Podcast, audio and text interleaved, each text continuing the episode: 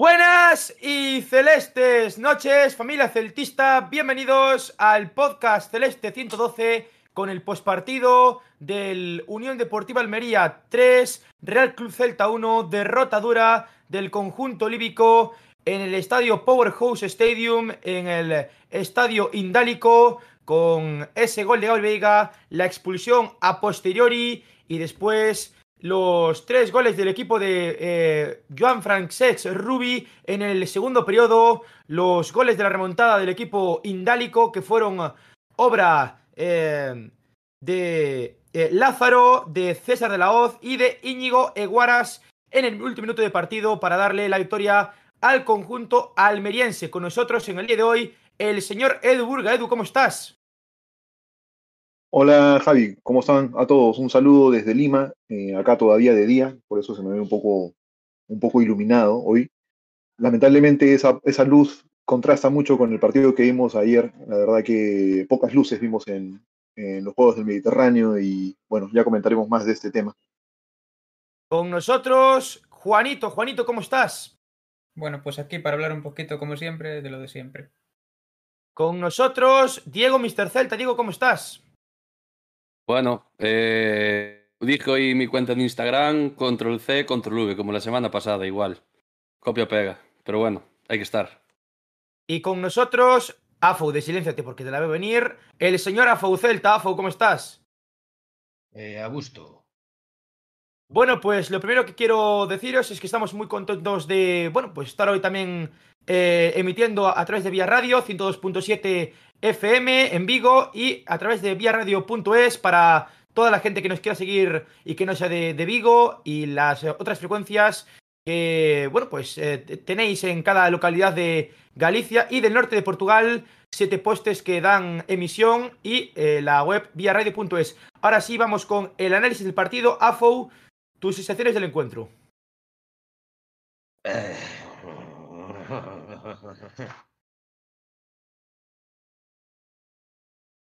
Mm, Más que sensacións vou, vou facer unha pregunta e xa está. Despois xa as farei, non? Pero así a priori a pregunta é clara. Que facemos con Coudet? Eh, botámolo ou matámolo? Porque creo que empeza a ser bastante paranormal e mero demente o que está, o que está sucedendo en Casa Vigo. Eh, non hai non hai nada. Somos o valeiro do fútbol, non merecemos nada. E nada é o que temos eh, 4 puntos, tres deles contra un Betis que mereceu como mínimo un empate, un outro que, que empatamos, que empatou aí do, de milagro nos últimos, dos últimos 24. Creo que ao marxe de, de todo o que levamos dicindo, porque ao final a análise futbolística vai ser similar, case case a que fixemos do partido que xugáramos en abril do ano pasado, e ao marxe diso creo que hai un problema de resultados, cousa que ano pasado non había debido tamén quizás a, bueno, que Aspas ten un ano máis e debido a outros, pero sobre todo iso. Mm, despois profundiremos un pouco máis, se queredes, no asunto. Mm, eh, pero, bueno, creo que non que non hai moito, moito máis que dicir. Juanito, tus sensaciones del partido? Bueno, pues si hablo del partido, pues a mí la apuesta que hizo Code desde inicio me gustó, quitando a Cervi y metiendo a Carles. Eh, empezamos bien el partido. Eh, Gabri Veiga muy bien con ese golazo. Pero con la expulsión, yo no sé qué le pasa a este Celta, que parecía que en vez de tener un hombre menos teníamos siete. Eh, al final es lo de siempre, no se pueden poner excusas porque al final van a ser siempre todo peros y no con eso no hacemos nada. Ya lo dije el otro día, lo diré el siguiente porque estoy seguro que seguirá y lo diré dentro de dos porque pasará lo mismo. Codet fuera, por favor. Y lo que tengo miedo es a que venga otro entrenador quizás que sea peor, pero Coudet de esta no nos va, no nos va a salvar. Yo eso lo tengo clarísimo. Edu, ¿tus sensaciones del partido? Eh, coincido en parte con Juanito. Eh, definitivamente la primera parte, eh, Caudet hizo algunos cambios en, en, el planteamiento. Creo que introducir a Carles y a Mingueza, bueno, más por necesidad que creo que por, por decisión, eh, trajo buen resultado en la primera parte. Después de la expulsión de Gabri pudimos aguantar hasta el final del primer tiempo. El, yo no creo que la Almería se haya ido hacia arriba en, la primera parte, pero en la segunda, con los cambios, la verdad que a mí sí me quedó clara la sensación de que más allá de que el equipo esté fundido, la persona que dirige al equipo está quemada. Quemada en el término de que le faltan recursos, lo vi por lo menos que le faltaron recursos para poder parar el equipo en condiciones. Eh, quitar a Larsen fue un error, me parece, amiga Rafael, eh, porque quitas una referencia, pero ya en la segunda parte, la verdad es que fue un despropósito y un desorden total. El ingreso de Tapia con Beltrán desordenaron aún más el campo, el medio campo, no hubo contención ni transiciones, y el Almería hizo cambios muy diferentes, hizo el cambio para llevarse el partido, y al final lo logró con, con la ayuda nuestra. Diego. Eh, yo, o sea, recalco básicamente lo que acaban de decir tanto Edu como, Juan. Eh, sí es cierto que, bueno, el planteamiento a mí de primeras también me, me gustó. Eh, la entrada de Carles, bueno, Mingueza ya era sabido. para mí era una, buena apuesta. todo bien, para mí la primera parte bien, Coudet, a raíz también de inclusión, el, bueno, situar un 4-4-1 con, con Yago en banda y Larsen arriba, pues yo lo vi hasta ahí todo perfecto. Es más, creo que, que cambia el partido a raíz del descanso. O sea, eh, a, modo, de ver el fútbol, em, yo, por ejemplo, hubiese esperado hacer algún cambio. O sea, al final el equipo que tiene que cambiar algo, en este caso era Almería, que sí lo hizo. Y esta vez yo creo que Coudet ahí se equivoca. Yo creo que Coudet lo que tenía que haber hecho es esperar pues unos 10, 15 minutos, ver cómo sale la Almería y a partir de ahí eh, hacer cambios. Si ves que sufres, obviamente, pero ya para mí los cambios que hace pues eh, no, tienen, no ningún sentido. Carles a mí me estaba gustando bastante en, en ataque, la verdad. Últimamente, cada vez que entra con más o menos acierto, siempre aporta algo. Cosa que Cervi eh, últimamente veo defensa ni en ataque, corre como un pollo sin, sin cabeza y muchas veces sin, sin sentido, ¿no? Y yo creo que a partir de ahí, del descanso, yo creo que es cuando, cuando el Celta pues se va, digamos, un poco al, garete.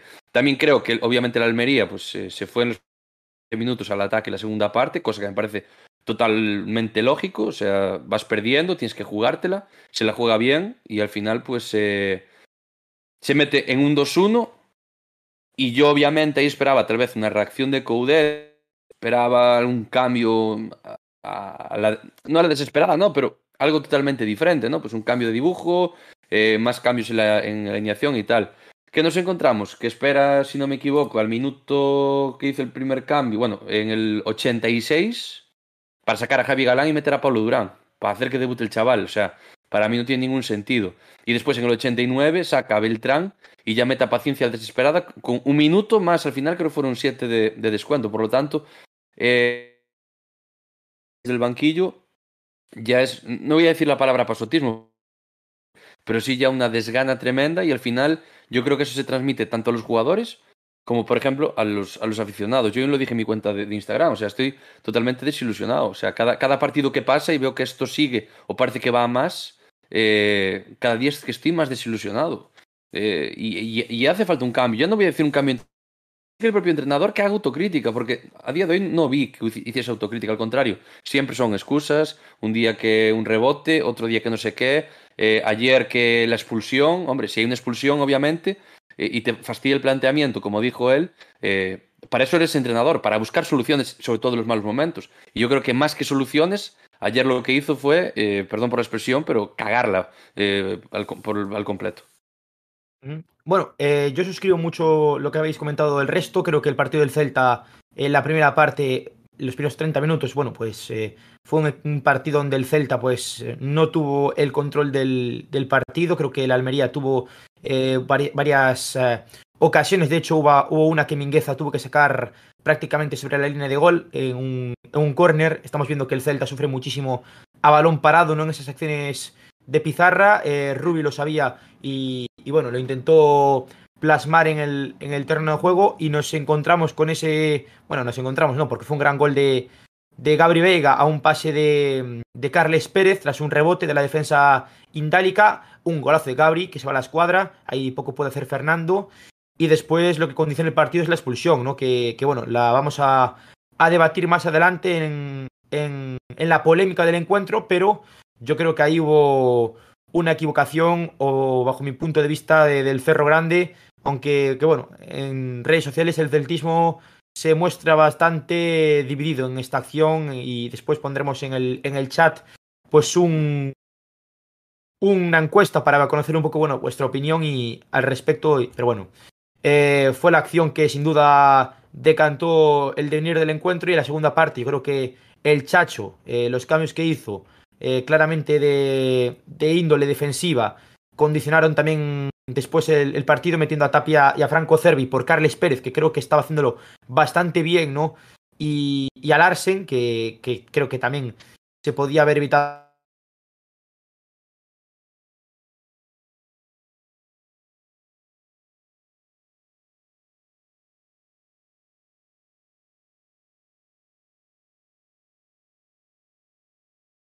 Se fue. Parece que Javi se quedó congelado, ¿no? Sí. Buah, mira que bueno, a ver si... Vamos a continuar aquí un poquito, venga. Que sí, a, ver, que... a, ver, si recuperamos sí. la señal de, de Javi. De Javi sí. eh, eh, bueno, eh, no sé si queréis eh, comentar si algo más, a grosso modo, ya que... Sí, a ver, vamos a ver. Eh, no, a grosso modo xa o fixemos, ahora vamos a ir polo miúdo. Eh, a ver, desde o meu punto de vista, sempre, porque é do que se trata de dar o punto de vista. Somos un equipo de perdedores e isto díxeno eu xa fai bastante tempo. Non ganamos a ninguén porque hai unha mentalidade perdedora instaurada no, que, no equipo. Non é que o Celta sexa perdedor, é que actualmente temos unha mentalidade perdedora e iso é unha realidade como un templo. E ontre demostrouse ben. Ademais de que o Chacho Coudet pareceme paupérrimo en moitos aspectos, creo que hai xente nas tabernas que saben máis de fútbol que a ele eh, vexo a xogadores que están queimaos de facer sempre o mesmo. Vexo que xogan por rutina, que fan as cousas por rutina, que non se divirten xogando ao fútbol. O cual entran nun estado anímico terrorífico que se chama desidia, e vexo xogadores con desidia no campo, o cual eh, mm, implica que si tú non tes ganas de xogar, non estás a gusto que xogas, non estás contento que xogas pasa como en calquer curro, non vas facer ben nin o 100%, nin vas ter ilusión por nada. Mentras ganábamos, con Coudet, mentras se ganaba, e gañouse durante moito tempo, non había problema, porque tiñas un aspas que che marcaba 20 goles por temporada e vas ganando, mentras ganamos todos somos amigos. Es dicir, jugamos como el culo, pero es lo que hai, todo mola. Deixou de ser así. Ahora estamos instalados no, no perder. O de onte foi paranormal Métenche, o sea, vas gañando un cero, expulsenche un fulano, pode pasar e pasa, o marxe da polémica, esas cousas pasan no fútbol. Que faz? De defendes, dedicaste a defender, intentas a unha sorte de Catenacho, cuidado, unha sorte de Catenacho cun tampión Beltrán que encaixa unha pila de goles cando xogan xuntos porque, por, por, porque se tapan mogollón, intentes xogar unha especie de Catenacho con un Núñez que está en franca decadencia, que para mí non está ao nivel de Aidú, nin harto de Feldespato, eh, eh, con un Cervi que, ni, que, que ni está ni se le espera nin ataque ni en defensa e que quere xugar un catenacho. E todo isto, e tirando dese cosa que non me gusta de estadística, que cada vez que lle chega a pelota, cada vez que chega a pelota a portería de Dituro unha ocasión é gol. É moi posible que vayas... Dituro, Dituro ya non está... Marchesín, cada vez que chegan a porta vas marcar gol. O máis posible é que con un menos xogues o que xogues coa xente que tes é que polo menos un gol marcas. Que fixeches con esos dous cambios no descanso? Queimar as naves dun posible contratoque. Queimaches as naves no descanso dunha posible reacción ante unha acción positiva do, Almeri, do, do Almería. Houve acción positiva e te callaron tres. E la culpa es del calor, la culpa es de unha expulsión e la culpa es de mis cojones 33 que están hasta los cojones de ducharse en agua caliente. Non hai máis excusas. Temos un equipo en caída libre que solo salva unha eh, destitución inminente. Porque escoitei por aí, no, Cando llegue o Mundial, cuando llegue no sé, e unha mierda en verso. Faino agora. Manda un tipo para aquí, o ter xan preparado.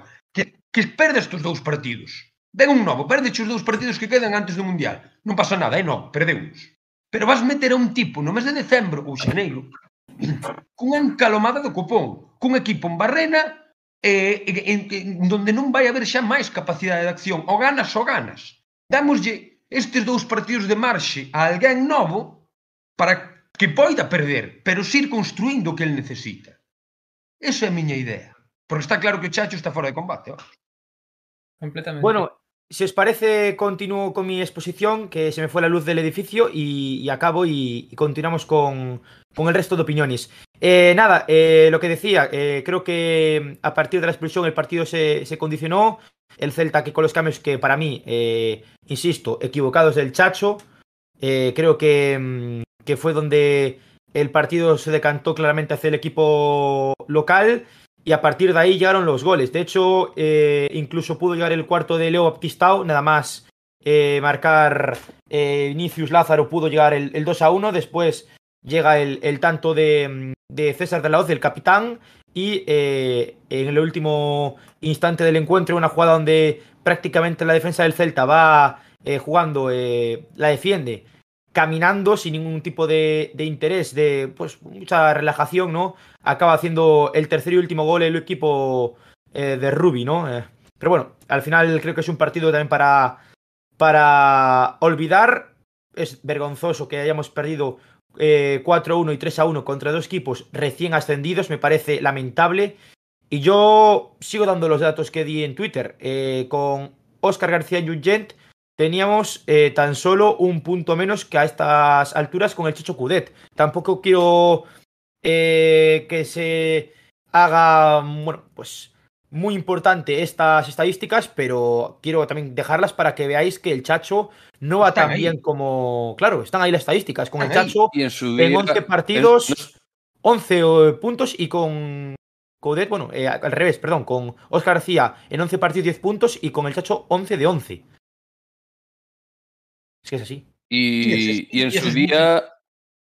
Sí, sí, Diafo, Diafo, Didi. No, reiterar como foron esos 4 dos últimos 24 contra un Betis con un menos e merecendo bastante máis o Betis, que é dicir, non foi non, non fomos un equipo con un máis siendo a Almería de ayer. Fomos un equipo con máis que Madre del Amor Hermoso e un empate que sacou outro día de cabeza un tipo que leva dous goles desde que está en Vigo, prácticamente que é Edu. É dicir, esos 4,20 Castro son ficticios. Estamos estirando un chicle que non ten máis estiramento, xa está completamente masticado. O que non sei porque non sale hoxe en rolda de prensa ou mañá por a mañá anunciando destitución e que venga outra persona. É que non entendo a planificación. E se es por dinero, es no, es que le hai que pagar indemnización, tamén le por aí, non sei que, non sei que máis, me importa dos cojones. Todos temos problemas. Nai de conta con que se escaralle yo que sei, la lavadora pero de vez en cando escarallesche e, e tens que facer un gasto co que non contabas ese mes. Mm. Pasou nos atodos día a día. E, pois eso tocará facelo en casa Vigo. Non contas con largar o chacho, pagar esa indemnización, pero escaralles eche lavadora tens que gastar o que non tens previsto.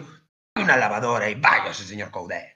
De hecho, a Mohamed se le, se le echó por menos, ¿eh? Recordemos que a, al turco Mohamed se le, echó, se le, echó, por bastante menos y el equipo estaba décimo, ¿eh? Después de perder 2 a 4 contra el Real Madrid. Creo que es algo. Pero vestía mal, pero vestía mal, Javi. De, de, entender. Pues posiblemente sería por la indumentaria que lleva el bueno del turco Mohamed, que ojalá algún día se pase por el podcast celeste. Eh, Diego, Edu. Yo iba, yo iba a decir. Edu, estás muteado. Eh me adelanto. Eh. Sorry, nah, iba a decir lo mismo, lo mismo, que acaba de decir Javi, ¿no? Me lo acaba de sacar de la boca eh, en su día Mohamed. Por... Y, y, ojo, que a mí Mohamed era un entrenador que tampoco fuese que, que me gustase, ¿no? O sea, no lo, no lo miraba mal, pero bueno, hubiese optado por otro tipo de, de entrenador. Pero también, eh, yo quiero hablar un poco también de, y ya lo comentasteis por ahí, de sensaciones, ¿no? Y, y de los puntos que, que llevamos. Eh, si, nos antes nos parábamos a ver, decíamos, bueno, ¿cuántos puntos sacamos? Pero claro, jugamos contra el Barça, jugamos contra la Real Sociedad, a un buen Betis. Eh, oye, dices tú, bueno, el equipo pues, más o menos compite, parece que tal. Ahora vienen los equipos de nuestra liga. Llegas a, Valladolid, te calzan cuatro. Juegas en casa contra tal, empatas contra el Getafe. Eh, llegas este fin de semana contra Almería, te calza tres y puede haberte calzado unos cuantos más. O sea, eh, o sea, de, tener las sensaciones que a pesar de perder, dices tú, bueno, el equipo contra equipos de arriba está compitiendo bien y contra los equipos que en teoría son de tu misma liga, de tu mismo nivel, que son a los que realmente le tienes que ganar, resulta que haces los peores partidos de la temporada. No puede ser. Y yo me reitero, o sea, eh, contra el Valladolid, bueno, yo creo que ahí todos estamos de acuerdo que fue eh, esperpéntico, o sea, fue lamentable. Eh, la semana pasada me mantengo en lo que dije, para mí fue un partido malo, a pesar de todo lo que se dijo, de que se dominó y demás, para mí fue un partido pésimo, fue malísimo. Y me reitero lo que le dije otro día con la discusión con Javi. Si el Getafe llega a jugar otro día algo más, nos mete cuatro fácilmente. Y ayer la Almería, creo que fueron tres o cuatro jugadas aisladas. Pero tampoco es que llegase con demasiado peligro. Al fin, al fin y al cabo, ¿sabes? O sea que si Almería llega a jugar un poco más, yo creo que nos meten seis ayer, pero tranquilamente. Y esta semana contra el Osasuna, que cuidado con el Osasuna, que tiene un pedazo de equipo, tiene un pedazo de bloque que cuidadito. O sea, es un hueso duro, duro, duro, duro. Y después Matan vamos en personas, Vallecas. Matan personas, os dos Osasuna matan personas. Sí, sí, sí, No sí, tal cual. Y el, no medio y el campo. Rayo igual. El, el Rayo en casa también es un equipo muy competitivo y, y tampoco es un equipo que se nos dé bien. O sea, estamos hablando de que los próximos seis, seis puntos que nos quedan por disputar, las sensaciones que no son nada buenas. Y yo, por ejemplo, estoy, eh, lo que dijo antes Afu de, de que quedaban eh, dos jornadas y demás. Yo creo que el momento para mí, a la hora de hacer una planificación, es si tienen idea de, de, echar a Coudet, que lo hagan cuanto antes. Independientemente del dinero que tengan que pagar, que desconozco la cantidad, pero me imagino que si ahora, pues, eh, eh, con la noticia que salió, ¿no? De que en vez de. eh, eh, ¿Cómo se llama? En vez de acabar el año que viene, acaba este año el, el contrato, yo me el contrato que tiene que pagar es hasta final de, dos- eh, o sea, hasta junio de, de- de- de 2023. Entonces, la, la cantidad que haya que pagarle no creo que sea tan alta como para que el Celta no pueda pagar. No sé si me explico. ¿Sabes? Entonces, yo, independientemente de eso, yo ahora veo que quedan dos partidos. Va a venir un entrenador que en teoría va a ser, en teoría, vuelvo a repetir, el entrenador que vas a tener hasta final de temporada. Contando que tienes dos partidos, un parón de mes y medio o dos meses, lo que sea, que es como una especie de mini pretemporada. Tú tienes dos partidos para decir, mira, tengo estos. eh, este no cuento, este me lo mandas, necesito reforzar esta posición, esta posición, esta posición. Tienes una mini pretemporada, tienes un mes de mercado de fichajes y tienes prácticamente dos meses para hacer una pequeña planificación para intentar arreglar el estropicio que se hizo este principio de temporada. Para mí es lo ideal, porque al final esperamos al a, a- que sea el Mundial, entre unas cosas y otras, al final va a pasar como este mercado de fichajes, todo a última hora, tarde, mal y arrastro, y eso es lo que no puede ser. Entonces, si tienen ya herramientas para, para ya. Es que al final es, es- es seguir hurgando en la, herida, es eh, eh, eh, seguir agonizando, porque estamos agonizando. Y al final, cuanto el entrenador que venga, cuanto más hundido coja el equipo, peor va a ser. Peor va a ser. Y, yo creo que el momento ya tenía que haber sido en Valladolid. No tenían que haber esperado ni, esta semana, ni esperar a Osasuna, ni esperar al Rayo. Tienen que hacerlo ya, pero cuanto antes, porque al final la gente se desenchufa, el equipo eh, se, se va a tomar por saco. Al final esto va a ser una hecatombe. Cuando al principio de temporada decíamos, bueno, no tenemos tan mal equipo para competir. Y yo sigo pensando lo mismo. Para mí tenemos un equipo mínimo de mitad de tabla. ¿Qué pasa? Necesitamos a alguien que ponga a los jugadores donde tienen que jugar. No que los jugadores se adapten a lo que tú quieres jugar, que son dos conceptos totalmente diferentes. Y para mí, vuelvo a repetir, es lo que le sigue fallando a Coudet. Sigue con su misma idea de juego. Que, que- que- que- a mí me da la sensación que ni los jugadores saben, lo, saben a lo que jugar. Sí, saben que tiene que hacer una salida de balón, tiene que bajar de los medios centros a meterse en línea de centrales para crear superioridad en banda, pa, pa, pa, pa. Pero a partir de ahí no hay ideas, ni movilidad en medio campo, no generamos situaciones. Los centros que metemos eh, son pésimos. Si, si hay centros, si los llamamos centros. Eh, Son muchas cosas. El balón parado lo mismo, no se trabaja ni en defensa ni en ataque. Las transiciones, por lo menos las defensivas, las hacemos pésimas. Las hacemos pésimas. Y el 80% de goles que encajamos vienen de, de, de- de ataque-defensa.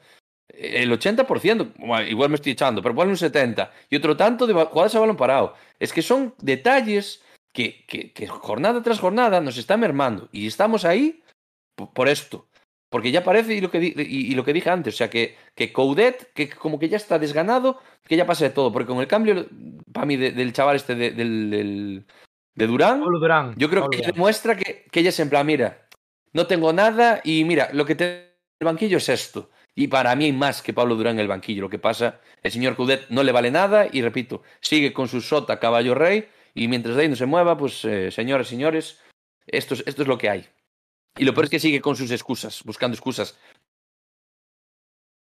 Echó Edu. abajo el, el planteamiento del partido. O sea que, nah. Sí, yo, yo quería agregar un par de cosas. A Berizzo lo tuvimos 10 jornadas sin ganar y también solían campos de tantos de, de destitución, eh, el Chacho va a 5. Entonces, este, sí, bajo esa regla... Pero con, pero esa... con Berizo, sí, pero con Berizo en Liga xugaba Naranjo e unha pila de tropa que te cagas porque estabas competindo en dúas competicións ás cuales chegaches a semifinais, que foi a Copa e... No, no, no, e máis, Apu, e máis. E máis a UEFA. No. Cuando estábamos, cuando estábamos 10 partidos sin, sin ganar, no fue, no fue ahí, ¿eh? Ese Fue la, ano. pri- fue la primera temporada de Berizzo. Fue la primera temporada de fue la Berizzo. primera, fue Que la de primera hecho, temporada. de hecho, eh, si me dejas un, un Eh. momento, Edu, eh, estuvo a punto de ser destituido en aquel famoso Celta Córdoba con los hermanos Claro. Teixeira Vitienes, ¿os acordáis? Entró al campo. les- Entró les al campo. sí. Estaba ¿os yo allí, sí, señor. Pues ese partido, si lo llega a perder, Berizzo no hubiese seguido en el Celta y no hubiésemos llegado a lo que llegamos. Y ahora sí, Edu, te dejo continuar. Sí, eh, yo no sé si, no- yo no sé si la directiva tenga pensado, debido a las buenas sensaciones que tuvo la primera temporada del Chacho, en mantener esta situación.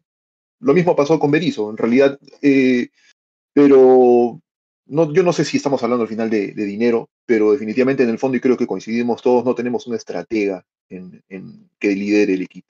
La chachoneta está con un chofer que no sabe manejar, o que perdió la licencia, o que lo suspendieron la licencia, y que no tiene ganas de seguir, de seguir manejando dos o tres horas más eh, me, me da esa sensación. La entrada de Pablo Durán definitivamente, como dice Diego, también ratifica un poco las sensaciones, pero a mí, más que confrontar la idea que, que planteó Afo hace un momento de, del que tenemos instalada una mentalidad de perdedores, yo creo que tenemos una dinámica perdedora, pero que esto puede cambiar si tenemos un director de orquesta que ponga las piezas donde deba poner y motive a la gente donde tenga que motivar. Exactamente, pero a dinámica perdedora lévate a mentalidade perdedora. É dicir, tú perdes e demás sin xugar a nada, sin crear ocasións, que sabes que cada vez que che chegan quasi es gol, que, que, que che costa un huevo facer un gol, chega un momento en que esa dinámica perdedora convirtese en mentalidade perdedora. No sentido de dicir, malo será que ganemos, que difícil va a ser ganar. É, é normal que se instale esa mentalidade. Como se, como se suele cambiar esa mentalidade? De dous xeitos. O primeiro, ou ben o adestrador, neste caso o que hai, toma as riendas e di revolución, cambio de tipo de adestramentos, cambio de tipo de sistema, cambio de xogadores que me dé a gana, é como se teño que poñer un juvenil, me dá igual. Pero revoluciono todo e a ver que pasa, polo menos cambio a mentalidade, maneira de facer cosas, ou ben iso, cousa que cousa que Coudet obviamente non vai a facer, ou ben hai que joderse, apandar e cambiar de adestrador. Pero eso, non eso que... pode, non pode seguir que... facendo o mesmo para cambiar nin a mentalidade nin a, nin a dinámica. Es dicir, dejar al chacho que juegue sempre aí en el medio... Ah. Totalmente Eso- de acuerdo. que- yo creo que bien, de, cara a la afición, de cara a la afición, yo creo que, o sea, yo, yo como aficionado del Celta, yo me niego a pensar en que tenemos una mentalidad perdedora, que tenemos una dinámica perdedora. O sea, me revelo ante eso porque yo creo que lo que nos toca a nosotros hacer como aficionados es tratar de, un poco lo que estamos discutiendo ahora es tratar de ver de qué forma eh, puede ser el camino más viable para, para salvar esto. No tenemos la decisión nosotros en esto. Definitivamente, nosotros en la grada, en, en la televisión, a la distancia, cerca, eh, lo que nos toca es apoyar lo que se tenga que apoyar, las decisiones que se tengan que tomar, pero también eh, somos libres de poder manifestar nuestra opinión cuando algo no nos gusta y cuando tenemos eh, definitivamente la sensación de que esto tiene que cambiar de todas maneras, de todas Claro. maneras. Yo opino como Edu, o sea, hay que estar con el equipo siempre, las buenas y las malas, pero lo que estamos viviendo ahora mismo creo que, que es inadmisible y creo que si el Chacho no fuese el entrenador con el salario más alto de la historia del club, no seguiría hoy en día en el equipo vigués. Juanito, creo que quieres comentar Ese, algo. ese detalle no lo sabía, ese detalle no lo sabía. Pues sí. Juanito. No, pues que en eso estamos de acuerdo, al fin y al cabo. Es sin más. Pero ademais, perdón, o sea, sí, perdón, sigue, sigue. No, no, di tú, di tú, no era eso. No, que non sei que ten que ver apoiar o equipo con comulgar con rodas de muiño. E por moito eu que sea do Celta non vou, non vou apoiar barbaridades que estou vendo no campo. Por qué? Porque quero ver o Celta ganar, competir e xugar. Eu creo que o mal aficionado é aquel que aplaude a todo Dios. É, é aquel que non fai autocrítica co seu propio equipo. É aquel que busca excusas para o seu propio, cando o seu propio equipo perde. Eu creo que sou un mal aficionado. Creo que un aficionado debe animar sempre, pero tamén ser exixente sempre. Porque senón careceríamos, carecería de completo sentido se quera, ni tan se ver o fútbol. Neso comparto con como podemos axudar nós, Edu? Non podemos.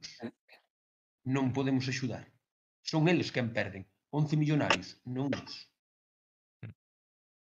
Bueno, decir ya para acabar con el primer análisis del partido, antes de ir con los datos del encuentro, que, que bueno, que la segunda parte también tendríamos que tirar a la basura, igual que los últimos 30 minutos de Pucela, porque son completamente, bueno, inservibles para cualquier tipo de análisis que se pueda hacer o demás. O sea, creo que son dos partidos para tirar a la basura, donde hemos visto un Celta irreconocible. Eh, creo que mm, que son partidos para, para, olvidar, porque lo que no es normal es que tengamos prácticamente ya perdido el golaveraje contra dos equipos recién ascendidos. O sea, es algo inadmisible eh, y que no se puede consentir, sin menospreciar tanto al Valladolid como al Almería. Pero creo que un equipo como el Celta, eh, 0 de 6 en estos dos partidos, eh, hay que hacérselo mirar porque es bastante preocupante.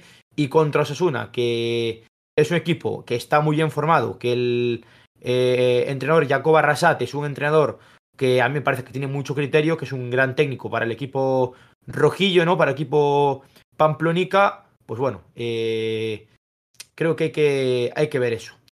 Bueno, eh, vamos con los datos de este Almería 3 Celta 1, Juanito, vamos a analizar pues de la forma, bueno, de los datos, de las estadísticas del encuentro. Bueno, pues vamos a ir ahora con, con esta sección, que hay algo que os va a sorprender mucho, ya veréis. la posesión. la posesión. No, no, la posesión la ganó la Almería por un 62%. A un 38%, evidentemente por la expulsión, no tuvimos nada, no tuvimos nada de balón. Después, en cuanto a duelos ganados, 41 la Almería, 38 el Celta, bastante igualado. Tiros, 19 de la Almería, 5 a puerta, de los cuales 3 goles. 8 del Celta, 3 a puerta, un gol. Eh, corners, 6 para los locales, 4 para los visitantes. Ningún fuera de juego para el equipo almeriense, 5 para el Celta. 446 pases para la Almería, 247 para nosotros. 115 balones perdidos por 118 del Celta. 60 recuperaciones de la Almería, 50 del Celta. Paradas, 2 para cada uno. Faltas, 10 de la Almería, 7 del Celta. Tarjetas amarillas, 4 para la Almería, ninguna para el Celta, pero una roja para Gabriel Veiga. Y esos son los datos del partido que, como siempre, valen para. no valen para ganar partidos. Yo os voy a decir una cosa. Bueno, después vamos a, analizar el, el gol del, del, Almería, el primero, porque mucha gente ha criticado a, a Marchesín en esa acción. Y, y, de la roja también la comentaremos después en la, en la polémica. Pero los datos, eh, yo creo que están bastante claros quién ha, ha manejado el, el, encuentro. Y el Celta ha sido el equipo que ha estado incómodo, ¿no? Y, y bueno, yo creo que, que, algo que estoy bastante de acuerdo con lo que comentó Mister por nuestro grupo de WhatsApp que tenemos en el partido es que eh, el Chacho con 10 tenía dos opciones, o plantear un equipo valiente o hacer lo que hizo, eh, encerrarse atrás, echar el equipo atrás y defender el resultado. Y lo que dijo Mister de que lo que hizo Paco Herrera hace 4 o 5 años en Balaídos, cuando el equipo de Las Palmas iba perdiendo, y al final nos acabó empatando un 3 a 3, no sé si os acordáis, el año que el Celta fue a, a UEFA y, con uno menos. Y la Almería, o sea, la Almería, Las Palmas en ese partido tuvo opción de ganarnos. De hecho, acabamos pidiendo la hora. O sea que creo que hay dos tipos de, de formas de afrontar un partido con, con uno menos y el Celta eh, yo creo que, optó por la, por la más sencilla de, echarse atrás y, y, encerrarnos prácticamente ya en, en nuestro área. Por tanto, bueno, eh, al final, casi todos los fans del Celta nos veíamos venir que la segunda parte nos iban a acabar remontando y así fue. Eh, no fuimos capaces ni siquiera de eh, aguantar el resultado y, y, bueno, ni el empate conseguimos sacar de, del Powerhouse Stadium. Diego. Sí, eh, cierto es que lo comenté ayer por, por el grupo, ¿no? Y, y, de hecho, una entrevista que, que le hicimos a. Le hice una, entre, una pregunta relacionada justo con esto, porque me acuerdo y me acordaré toda la vida de ese, de ese momento, ¿no? Que eh, perdiendo, como no me acuerdo si era ya un 2-0, llega al descanso y se la juega, ¿no? Y mete un, un 3-5-1, o sea, eh, juega con, con tres, eh, tres, centrales, dos carrileros y al final acaba restando un punta, ¿no? Y, y yo la verdad que lo veo un, un planteamiento, tanto en lo ofensivo como en lo defensivo, lo veo muy correcto. ¿Por qué? Eh, y, más teniendo los jugadores que había en el campo, ¿no? Porque yo ahora me paro, eh, a raíz de la expulsión de Gabri Veiga, me paro a analizar el 11, el 11, bueno, el 10 que me queda, Y tienes, aparte tienes la suerte de que tienes a Mingueza, que es central, tienes a Unai, tienes a Idu, tres centrales.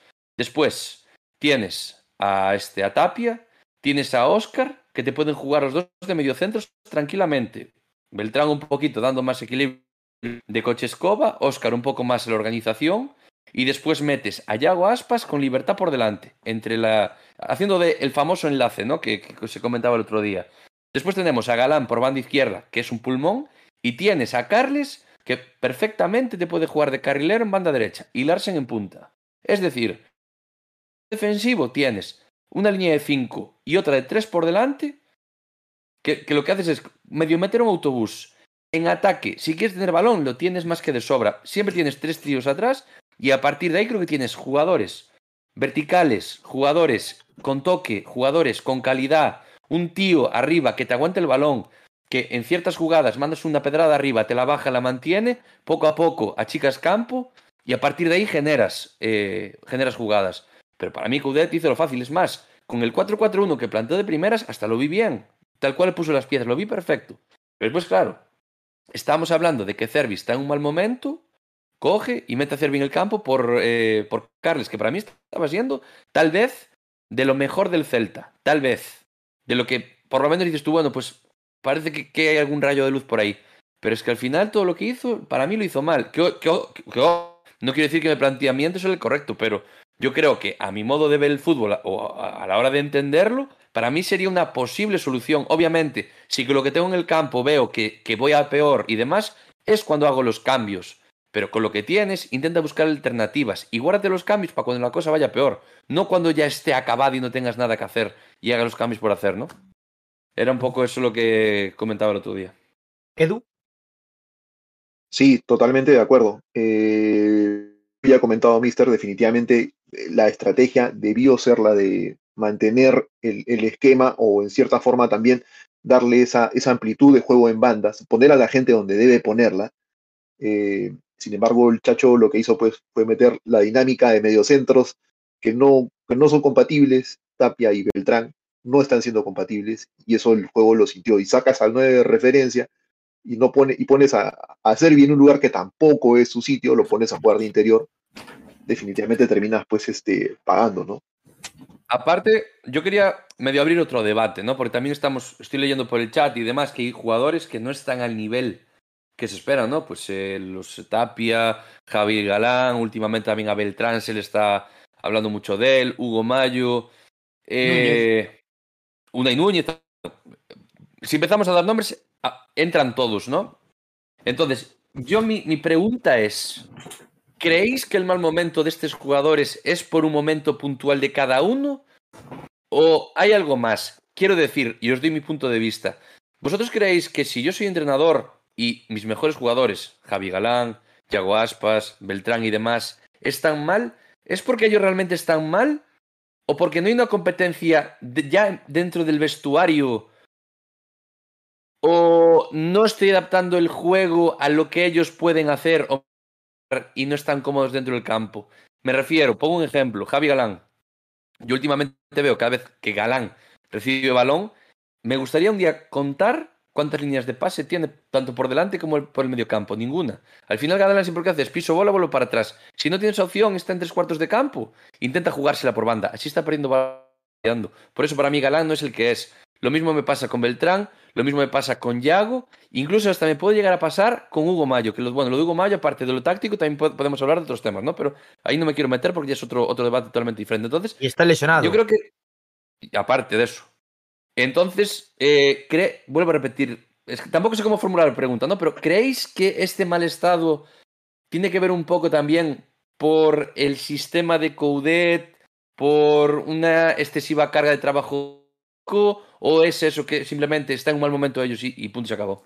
Pues yo creo que los jugadores lo que les pasa es que están tan acomodados que saben que, son, que van a ser titulares todos los partidos que, ve, que vengan y como que ya no tienen ese compromiso de trabajo que podría llegar a tener si tuvieran alguien eh, con quien competir. Quizás es eso. Quizás habría que darles un toque de atención, meter a los suplentes y que vean, que espabilen que los puestos no se regalan, que aquí hay Pero, que Juanito, jugar y que...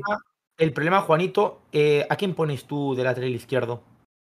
Quitando el lateral izquierdo, los demás puestos tienen, tienen alguien. Claro, pero es que Javi. Galán es uno de los que está acomodados en la Sí, sí, pero estamos hablando de todo el equipo. Al final, Ya, Javi Galán pero- es un jugador. Eh, Beltrán está también en una forma bastante floja. Están Sí. ahora mismo muy malos partidos, pero es que no vemos tampoco que Tapia vaya a aportar más. Es que ese es el yo problema. sí, es yo veo que Tapia, yo veo que Tapia últimamente sí que está aportando más que Fran Beltrán cuando sale.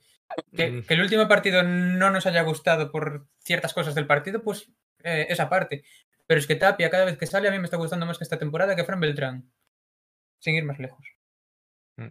Yo, yo Eh, particularmente, yo, yo sí creo que más bien eh, no están pasando cosas que no vemos y que están afectando al vestuario. Me parece que hay una dinámica interna que es la que está afectando al vestuario. Lo que dice Juanito es, un- son, es uno de los aspectos. El tema de los entrenos, el tema de la dinámica con la convivencia de quiénes son titulares y quiénes son suplentes, los juveniles tienen poca participación, Willwood este, también, Denis apartado. Todas esas cosas afectan al grupo y crean que no existe competencia en el, en el no, no existe la dinámica de competencia. Y si tienes un entrenador eh, que de repente está pensando en otra cosa o que no completa el entrenamiento o que qué sé yo, este deja sus segundos a cargo, no sé, o sea, hay cosas que creo que no estamos viendo y que no se ven, no son públicas, por lo menos, pero creo que la dinámica viene de adentro y eso se nota, se, se exterioriza desde la cara de Fran Beltrán luego de la rueda de pre- en, los, en, los, en las declaraciones luego del partido, eh, en, en el, el hacer autocrítica del Chacho en la rueda de prensa, tanto en la previa como en la posterior.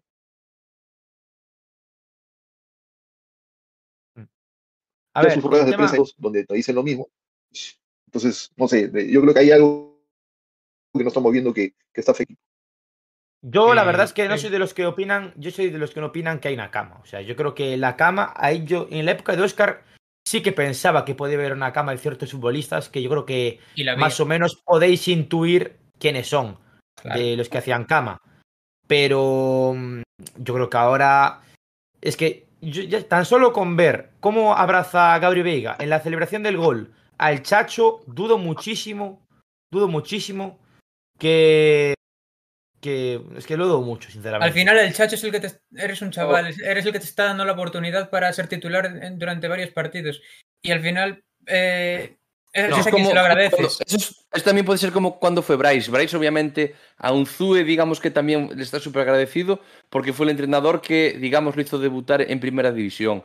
Yo ahí puedo que celebre con Coudet, es, o sea, por ese motivo, por la confianza que le da. Pero no sé. Yo es que pff, de puertas para adentro es que eso puede, puede haber cualquier cosa. Es que no sé. No, no, tampoco me quiero para a pensar, la verdad, porque yo lo que tengo que opinar eh, como celtista es eh, lo que veo eh, cada fin de semana en el, en, el, en el campo. Obviamente que lo que hay dentro puede afectar, sí, pero hay quien tiene que buscar la solución. Una, primero es el entrenador, y si el entrenador no encuentra solución, los que están por encima, y si ni unos ni otros mueven pieza, ¿de qué me vale a mí amargarme?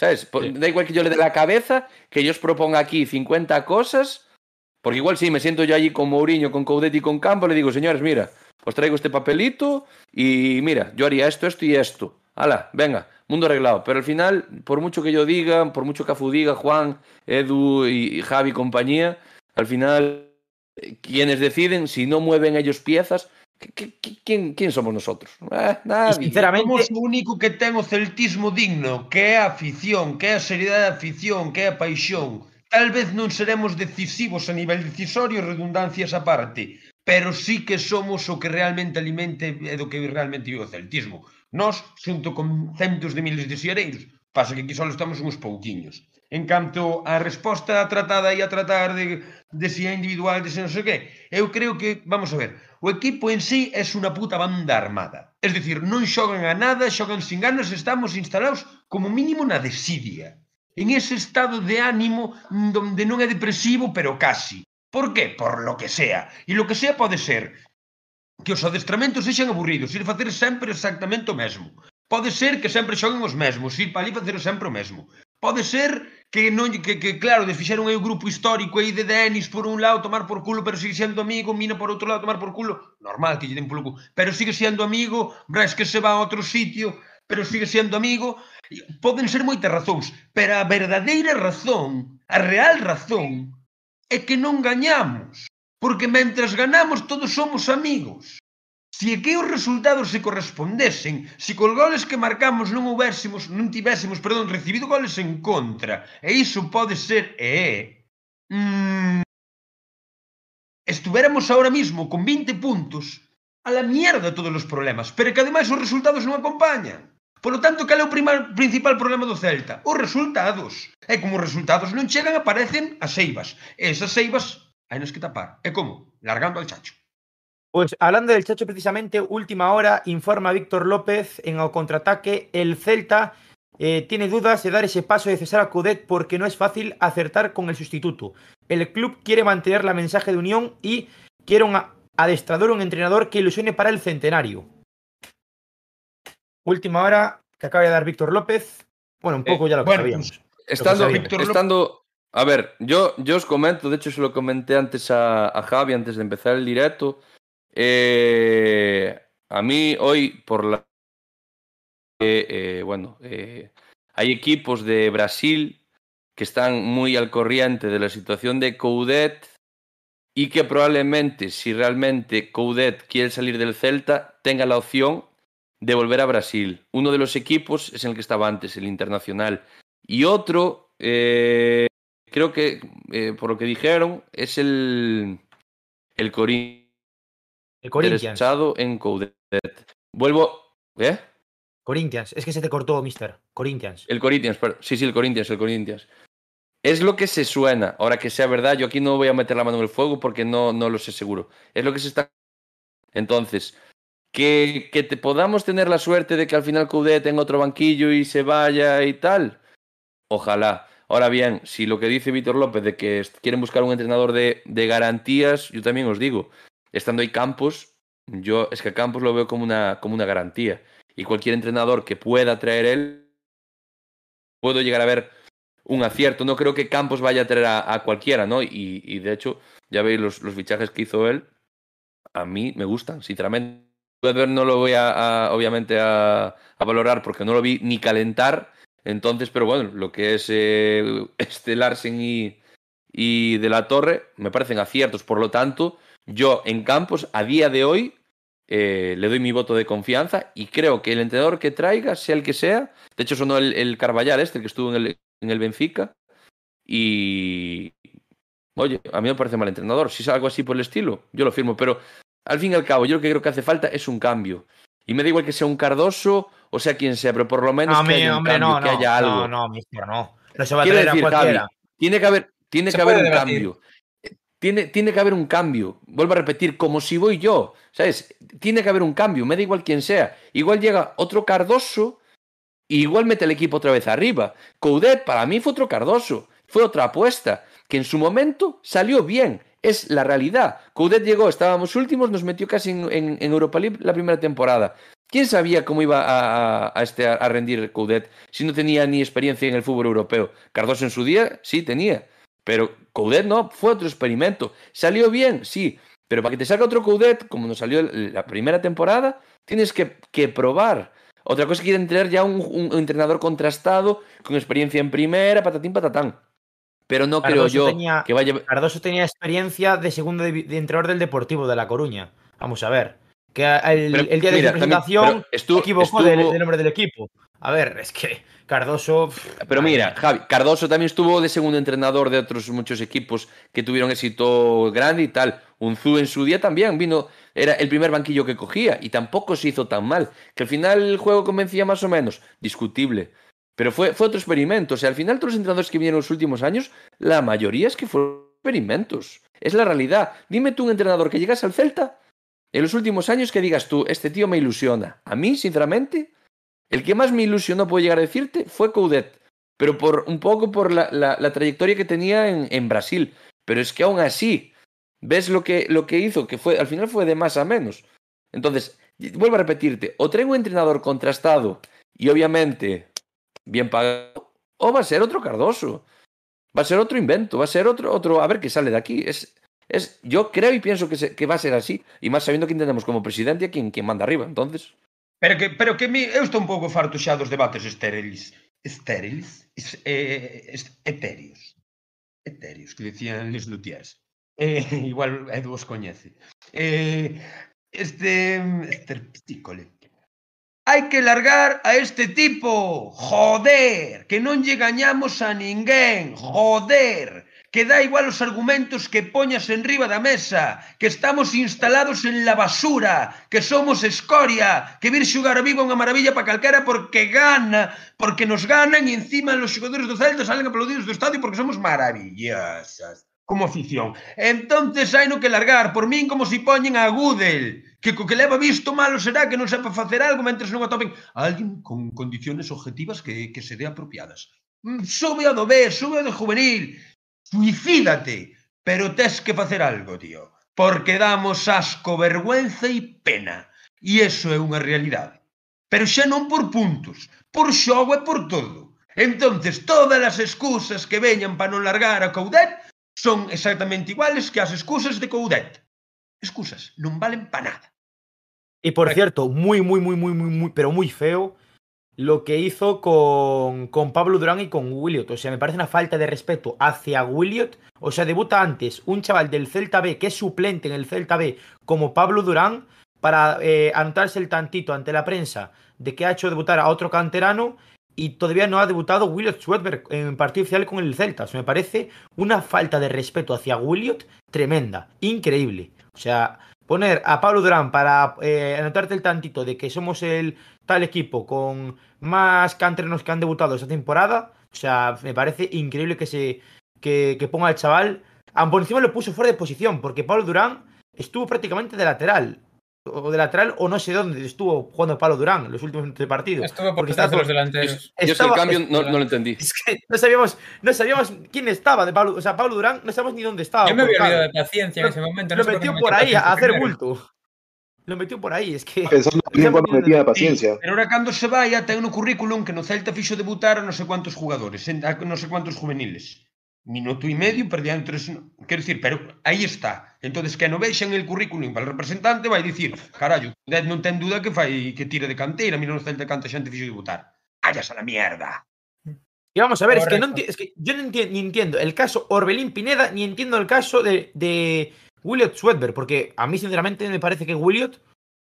ay, eh, ponlo a jugar cuando vamos perdiendo en Pucela 4-1. Tío, mete a jugar al chaval. ¿Qué más da ya el resultado? Yo- yo- a más que eso- más que eso- No lo entiendo, de verdad. Tú dices, tú dices que no sirve, que no te sirve lo que tienes en el banquillo, por lo menos ponlo en el campo y dinos, ahí tenéis lo que pedís, ¿sirve o no sirve? Y te diremos, pues sí, señor Coudet, usted tiene razón, este jugador no sirve, punto y se acabó. Pero Claro. si a mí no me das motivos para decir si Willow sirve, si Luca de la Torre sirve o Perico de los Palotes sirve, eh, es que no, no, pode- no puedo juzgarlo, no tengo forma de decirte, pues sí, vale, tienes razón. No, no, no. Y yo, claro, yo obviamente los entrenamientos no los veo.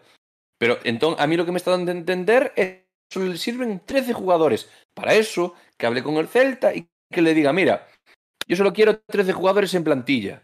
Pero tráeme 13 jugadores que cobren bien, pero que sean garantía. Y el resto pues lo relleno con gente del filial, total. A Willy no lo pongo, a Luca no lo quiero, al otro me cae mal, el otro no sé qué. ¿Sabes? O de siempre, como siempre o de siempre. Sí.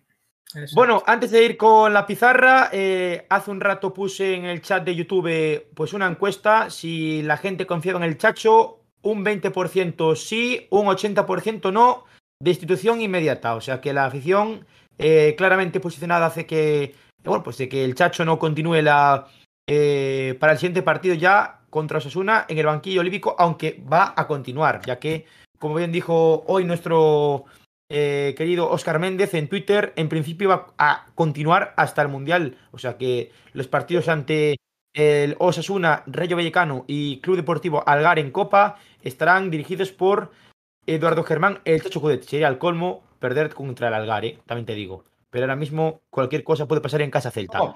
Ganaremos contra o Algar, entonces xa servirá de excusa para non largar hasta julio. Me cago en... Eh, Gañaremos de cero y diremos, ¡oh! ¡Qué equipo! Diego, debutar a vamos Williot. con la pizarra. Pizarra de Bueno, este, vamos allá Almería con- 3, 1 Celta. Vamos allá con la pizarra de este Almería 3, eh, Celta, Celta 1. Vamos a empezar con el, con el gol del, del 0-1, el gol de, este de, de Gabri Veiga. Una jugada que viene por banda izquierda en un centro de, de Oscar, que mete muy bien con, con pierna izquierda. Mete el balón en el área, aparece por ahí Cervi. Aparentemente, parece que Cervi va a tocar la bola. La deja pasar, eh, muy bien. Ahí anduvo bastante fino. eh, Cervín, Cervín no. eh, Carles Pérez. este. No, fue Yago, Yago Aspas. No. El que se le cae el balón ahí a. Carles. Claro, Sí, Carles. no, que se la deja Gabri es Carles Pérez, perdón. Repito, centro de Oscar, Yago la deja pasar, pensaba que era Cervi, vi un jugador zorro y dije yo tiene que ser Cervi. Aparte estaba estorbando por, por el medio, Cervi pues no, era, era Yago, era Yago. Cervi entra en la segunda parte. Claro. Eh, recibe este Oscar. eh, aparece Gabri. Ahí está, bueno, aparte, un capota Gabri. La verdad que reacciona muy rápido en el golpeo. El balón le queda en la frontal del área y, y está muy cerca del balón. O sea, prácticamente no tiene forma de coger carrerilla. Pero el, pepinazo que le manda, la verdad que eh, me parece tremendo. Y aparte, bueno, el, balón coge una potencia, una inercia que la verdad que es un auténtico, auténtico golazo de, de. No sé si queréis comentar algo al respecto. Es Sí, la poca carrería que tiene, el, la poca carrería que toma, ¿no? El, el pase no le llega cómodo y él a contrapié mete un pepinazo, que si bien es cierto no va al ángulo, suficiente para que el, el cono que tiene de arquero Arme- el Almería, pues este, no, no, la, no la agarre, ¿no? Porque el, disparo va centrado y, y entró muy bien.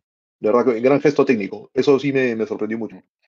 É que fo, fixo unha folla seca realmente. Fixo unha folla, o sea, subeu eh, bastante, baixou bastante. Sí. Non era doada de parar, eh? E, e ademais o que, o que dixo Edu, eh, meterlle un hostia según che ven, que normal últimamente é todo o fútbol é tan rápido que o normal é controlar e tirar, porque vai todo moi rápido, este tío non se lo pensou. Pero é que este tío debe levar o 25% dos goles.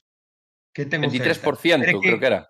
Sí. Bueno, pois pues eso, un, un cuarto dos goles que leva o Celta. Pero é que este tío está aí por, por, por decisión de Coudet de joder. Ah, non, me, no, no, no, no traes a tal, a de la torre non sei que, non sei que máis. Pois pongo un canterano que non vale. Vaya si vale. Non necesitamos un susti non necesitamos a alguén que faga de Denis. Necesitamos que Gabi Veiga faga, faga de Gabi Veiga. Esa é a miña opinión. Correcto. Bueno, seguimos, vamos con el, con el gol del empate. Eh, bueno, en el, gol del del- del 1-1, una jugada por banda derecha, el ataque del, del Almería. Lleva el balón este eh, Leo, Leo Batistao, casi llega en línea de fondo. Mete un pase atrás que, bueno, eh, Tapia no consigue interceptar, está justo ante el balón, le pasa el balón entre las piernas. Y llega el dorsal número 14, que es este Lázaro. Y la verdad que empala muy bien el balón de primeras y bueno, lo mete por el eh, lado derecho, muy pegado al poste de la portería de, de Marchesín. Una, ot- otra jugada más por, por, por banda que, que encaja el Celta, que el segundo gol es prácticamente parecido, jugada por banda derecha, que lo veremos eh, ahora, y, y nuevo gol del, del Almería. ¿Algo que comentar por ahí? Es el primer Bueno, gol del, del Almería. Es que. Yo, creo que de los, tres, de, los, de los tres goles, quizás es el que Marchesín puede hacer algo más. Eh, eh, es difícil, sí, pero el balón entra muy, muy despacio. Pero va muy escorado. Y a veces no es la potencia, es como vaya colocado. Sí, aparte rebotó Munay de la también. eh, entonces, Da igual, a Marchesín, Marchesín non para, carallo, non claro, para. es que es, nin- es que es eso, ya es un cúmulo de tiros que le entran absolutamente, absolutamente Sí. todo. tipo non para nin, non sei, non para nada, non para nin as hostias que lle dan. Claro, y- casa. y- Y clave porque marca Lázaro, que era uno de los fichajes, perdón, fichaje estrella, uno de los fichajes estrellas de la Almería, pero también uno de los cambios en la, en la segunda etapa. Justamente Rui este, hace esos cambios con la finalidad de buscar un mayor empuje ofensivo y Lázaro pues le da, la, le da el resultado inmediato. Lo cual quere decir que entrenadores vos, eh, entrenadores que saben ler partidos, cambianche resultados de partidos. Exacto, el estratega. Cal foi a última vez, cando foi a última vez que o Celta que o Chacho por unha decisión táctico estratégica eh, cambiou o resultado e a condición dun partido. Nunca! Correcto. E, e quen é Rubi? É un entrenador que metió unha vez al, Bet, al, no, al español, perdón, en Europa, pero el resto de su carrera fue un entrenador normalito de, bajo, de, de tabla para abajo, mitad tabla para abajo. No hizo nunca nada más. O sea, puedes tener suerte fichando a otro, ¿no? Ojo, que hay muy buenos entrenadores y aquí quiero dar nombres también. Hay muy buenos entrenadores, lo que es de mitad de tabla para abajo, como eh, el propio Rubi, Mendilíbar, Sánchez Flores, en su día el, de, el del Cádiz, este Cervera. O sea, hay muy buenos entrenadores, lo que es de, de, mitad de tabla para abajo. Otra cosa que las cosas te salgan o no, porque al final estás en el equipo que estás y tienes más o menos presupuesto, tienes mejores o peores jugadores, pero son entrenadores que, que, se intentan adaptar a lo que tienen y no que los jugadores se, adapten a ellos. Y yo creo que aquí es la diferencia. Y, son entrenadores que, como bien acabáis de decir, eh, tienen eh, herramientas o por lo menos se hacen sus propias herramientas para cambiar los partidos, cosa que nosotros ahí es donde, donde flojeamos. Eh, bueno, si os parece, vamos con el, la jugada del, del, 2 a 1, con el segundo gol del, del Almería. Una jugada en transición de un cambio de juego que empieza en banda en banda izquierda, eh, el balón pues eh, en circulación le llega a... Espera, no, perdón, tengo otra jugada. I'm sorry. I'm sorry. Tengo aquí la chuleta. Vale, vamos con la jugada del, del 2 a 1. Vale, es esta. Eh, lo mismo, jugada en banda derecha. Nuevo balón de Leo Baptistao. que encuentra un pase atrás que le rebota, si no me equivoco, a, Fran Beltrán, que de hecho antes estábamos debatiendo si era asistencia o no. Al tocar a Fran Beltrán, pues eh, en este caso no se lo dan como, como asistencia a, Batistao. El balón que le llega a, a De La Hoz, que controla. Cervi, eh, para mí, pues, ¿qué queréis que os diga? Va de blando, eh, hace el tonto, porque para mí lo que hace es, es de tonto. Debió de pensar que, que por hacer un poco de espectáculo iba a sacar algo, que al final no rascó nada, porque tan, perdón por expresión, tonto es, que así como, como le hace el gesto, el aspaviento de tirarse, ya se está levantando para ver qué pasa. Lo que pasa es que, bueno, le pega un, auténtico pepinazo, que si mal no recuerdo, pues le rebota a un jugador de, del Celta. Y ahí desvía un poco a, a Marchesín y hace el, hace el gol 2 a 1. Como diría Coudet, jugada de mala suerte.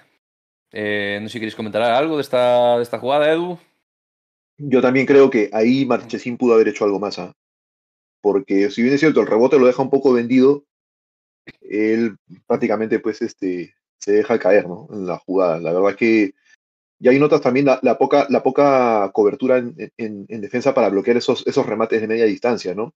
El equipo se tira tan atrás, tan atrás, que prácticamente pues están haciendo una línea delante del portero que primero, le resta visibilidad y segundo, dejas la, mesa servida para que te disparen desde fuera. ¿no? Correcto. Y bueno, vamos ya con el último gol. define un poco eh, el estado en el que está el Celta, ¿no? Eh, mm, en, esta primera, primera imagen vais a ver que, fijaros cuántos jugadores de la Almería hay dentro del área. O sea, la Almería ya minuto 95, eh, intenta, pues, eh, perdón, agarrar el resultado, tiene el partido ganado, mete tres tíos para sacar el córner, tres jugadores, con otros tres del Celta. ¿Cómo avanza la jugada? Bueno, que sacan el córner, pasividad para mí totalmente de la defensa, y, no sé si se puede apreciar en esta imagen, a ver Isma, si puedes poner la siguiente, ahí está, este Íñigo Eguaras, no sé si lo digo, si lo digo bien. Fijaros que ya está iniciando la carrera. Aquí para mí, obviamente, es un fallo de marca total de Pablo Durán, que está más pendiente del balón y pierde de vista al, jugador. Eh, el jugador este que está en línea de fondo, que no aprecio quién es, pues ya veis, se va con total facilidad. Creo que es o Lázaro o Ramazani, creo que es. Ramazani. Diego Sousa. Diego Sousa, puede ser. Eh, sí, sí, Diego Sousa, perdón, sí, Diego Sousa. Ah, Diego Sousa. De, bueno, de Tapia, Cervi y, Unai con total facilidad en línea de fondo, en nada, en un palmo de, campo. Se va de uno, se va de dos, se va de tres. Eh, Durán pierde la marca y Eguaras, ex eh, jugador del Zaragoza, pues lo único que tiene que hacer es empujar la bola Y, y vuelvo a repetir lo que dije antes. Para mí esta jugada simplifica eh, el, desbarajuste defensivo del Celta en jugadas a, a balón parado. Eh, y un poco la actitud del Celta eh, en defensa a lo largo de la temporada. O sea, lo que es que al final es que es eh, copiar, pegar. O sea, lo que llevo diciendo pocas atrás y que vuelvo a repetir hoy. O sea, son fallos que llevamos cometiendo jornada tras jornada y no miremos que se intenten corregir. Al contrario, para mí se están grabando cada día más. Y de ahí que si no me equivoco, el segundo tercer equipo máximo goleado de la liga. Es que así. Y por encima es un equipo que, que apenas generamos ocasiones claras de gol. O sea, no conseguimos meter al rival en su área. No, nos faltan muchísimas co- cosas que sí que cuando llegó Coudet se hacían. A día de hoy se perdió todo eso y, y recuperarlo y levantar esto, la verdad que es muy, muy, muy complicado. Porque los rivales tienen cogidos. Ya sabemos, ya saben a lo que Sí. jugamos. Y pff, a llegó ver, aquí- lo de siempre. y Aquí en el tercer gol, aquí en el tercer gol, es que es una jugada donde la Almería intenta perder tiempo y acaba marcando. Si simplifican eso. Ellos quieren perder tiempo y al final se acaba marcando el gol. Es como pasa, pasa. Te dejo, te, te lo doy la peor de esta invitación para que pases y marques gol. Tú fíjate, lo peor, lo peor de esta jugada es que tú bien lo acabas de decir, Almería piensa, voy ganando 2-1, lo que me interesa es perder tiempo. El Celta piensa, ah, bueno, mira, de puta madre, este es como ya van a perder tiempo, a ver si conseguimos hacer el balón en el córner, sería una contra. Es lo que piensa el Celta. Ponen por aquí eh, Brumart, pone por aquí Brumart, eh, se van Barais y Denis, no tenemos a nadie y la culpa que el equipo no juegue a nada es del Chacho. ¿Qué opináis? Claro. Correcto. Se, se, se vai xente, se che vai xente, che ven outra xente, terás que adaptarte para xogar coa xente nova que tes. E cai de caixón, de quen vai ser culpa? Miña, non. Se che vai unha xente, venche outra xente, adáptate a esa nova xente e xoga de outra maneira para, para sacar resultados. Está claro que culpa non é miña. Correcto. Vale. Bueno, pues vamos a ir con la polémica del encuentro. Vamos con esa acción de la expulsión de Gabri Veiga, porque la verdad es que tiene tela. Edu, vamos allá. Sí, me parece que empezamos con la jugada de Gabri o empezamos con la de con Yago. Sí, ¿Con la de Yago? ya, bueno, sí, Yago. con, con la de Yago me tomé el trabajo de leer el acta de, del comité arbitral del, del partido y la verdad es que pff, es un despropósito, no sé, no sé, la verdad. La primera eh, es, en el, corría el minuto 26 del partido, 26 del primer tiempo, y del, de la voz le hace una entrada terrible, ni siquiera es una disputa de balón, el tipo va directamente a, golpear el tobillo de Yago, que sale volando, y que fue merecedora de una tarjeta amarilla. Según el acta arbitral, en el minuto 26 dice acá, De la Hoz López fue amonestado por el siguiente motivo, derribar a un contrario de manera temeraria en la disputa del balón. Eso en la imagen, yo no sé ustedes, pero yo no veo una disputa del balón, lo que veo es una agresión directa al tobillo de Yago Aspas, que justamente estaba saliendo al, al, al contragolpe en una jugada de recuperación. Entonces, me parece que es una muy mala decisión por parte del árbitro. Eh, a esta jugada debió ser revisada por el VAR. El VAR debió a, a alertar sobre esta, sobre esta situación es del, el problema. y, y debieron expulsar a este tipo en una, ¿no? Yo, yo creo, y de hecho lo dije también por el grupo, ¿no? y lo- lo voy a comentar aquí para la gente que nos está viendo. Eh, yo creo que si en esta jugada el árbitro no pita nada, creo, pienso y espero que hubiese entrado el VAR y si hubiese entrado el VAR sería roja clarísima. Porque el, el tema es que el árbitro al pitar la falta tiene que ser extremadamente escandaloso, un fallo súper, súper, súper radical, como para que entre el VAR. Y el VAR, cuando el árbitro tiene claro, no puede entrar. Y es el problema de esta jugada. Si el árbitro no hubiese pitado falta, Eh, hubiese entrado el bar como entró la jugada de Gabri y esto hubiese sido seguro. Eso lo tengo, vamos, seguro. Igual, esta, esta xogada é escandalosa. Para min a vermella directa. Yo creo que también, bueno, para mí esta es Para min a vermella directa. Es como la que como la de don, por donde a mires, non ten, para min non ten ni siquiera análise posible. Entraslle cos tacos por diante, por encima do tobillo, para leválo, además, coa intención de facer falta, de contra, de con... eso é vermella de libro en calquer liga. Menos a nós. Es como la que hubiera en el- aquel partido contra el Leganés en Balaídos de Bradarich a un jugador del Leganés que fuera roja. Guau, sí, sí, sí, Fue sí. igual, exactamente igual. Que fue en el debut de, que fue en el debut de Bradarich. Claro, Ainda, ainda foi peor esta, me parece. Sí, pero es que tú luego lees las normas y si es debajo del tobillo no es roja, si es por encima sí, al final los papeles de las normas son una puta mierda, con perdón de la palabra, porque, tío, eh, al final mat- matas a alguien y no es roja porque le diste sin querer en vez de... Anda. Bueno, Eso- pero es- bueno, lo coment- supongo que lo comentará Edu después, el tema de lo, de, lo del acta. Para mí el acta la expulsión de Gabri, eso sí que tiene tela, lo que escribe el árbitro. Eso sí, eh, la, Sí. la roja ahí creo que podemos, al final vamos a discutirlo, ¿no? Si es o no es rojo, si creemos que es o, o que no es. Pero para mí lo que escribe el árbitro en el acta, para mí eso es, es, vamos, es... Es roja para el árbitro. Lo, lo comen- lo comentará Edu después, pero para mí es, sí que es un agravante. Sí, totalmente hecho, de acuerdo. hecho, voy a decir una cosa. El Celta va a apelar, ¿eh? La, la roja de Gabri Veiga. Correcto. Va a apelarla. O sea que bueno. y Edu, vamos con el análisis de la expulsión de Gabri Veiga, ahora sí. Perfecto. Eh, me remito nuevamente al acta arbitral. Ya pasaban cinco minutos de la jugada de, de la OS y eh, en una disputa del balón, según el acta eh, arbitral, dice acá, en el minuto 31 el jugador Gabriel Veiga fue expulsado por el siguiente motivo. Pisar a un adversario intencionadamente a la altura de la tibia empleando fuerza excesiva, estando el balón en juego, pero no a distancia de ser jugado. Entonces, si vemos A la imagen anterior de, la de la palabra OS, intención. Pone que es intención. Sí. Cuando, cuando Gabri tiene el balón pisado y el compañero saca el balón y lo pisa. Para, es que esa palabra para mí es, es que es la clave de lo que escribe el árbitro en el acta. Es que no es la realidad. No hay intencionalidad. Aparte, Gabri es el primero que una vez se para la jugada, va junto al jugador, le pide perdón y demás. O sea, y, y el partido no estaba siendo duro como para que digas tú que haya una entrada de este tipo. Es que me parece absurdo. Absurdo. Para mí, Otra cosa que podemos entrar a valorar después si es roja o no. para mí Pero lo que escribe. Yo lo que- yo lo que quisiera, yo lo que añadir. Mira, sí, yo lo que quisiera añadir ahí es el tema de la intencionalidad y segundo que en el acta arbitral habla de que se empleó fuerza excesiva y estando el balón en juego, pero no a distancia de ser jugado. En la jugada de Yago en la jugada anterior, hay intencionalidad y el balón sí estaba en juego. Entonces, ese, no, hay, no hay una similitud, no se, no se ha medido con el mismo rasero a las, ambas jugadas y por lo tanto... Tenemos, pero que le pesa ah. por la inercia. A ver, no, a ver, vamos a ver, eh, podemos xuzgar, facemos ben, a vara de medir, pero para mí son as dúas vermellas. Eu cando vin a repetición, Mira.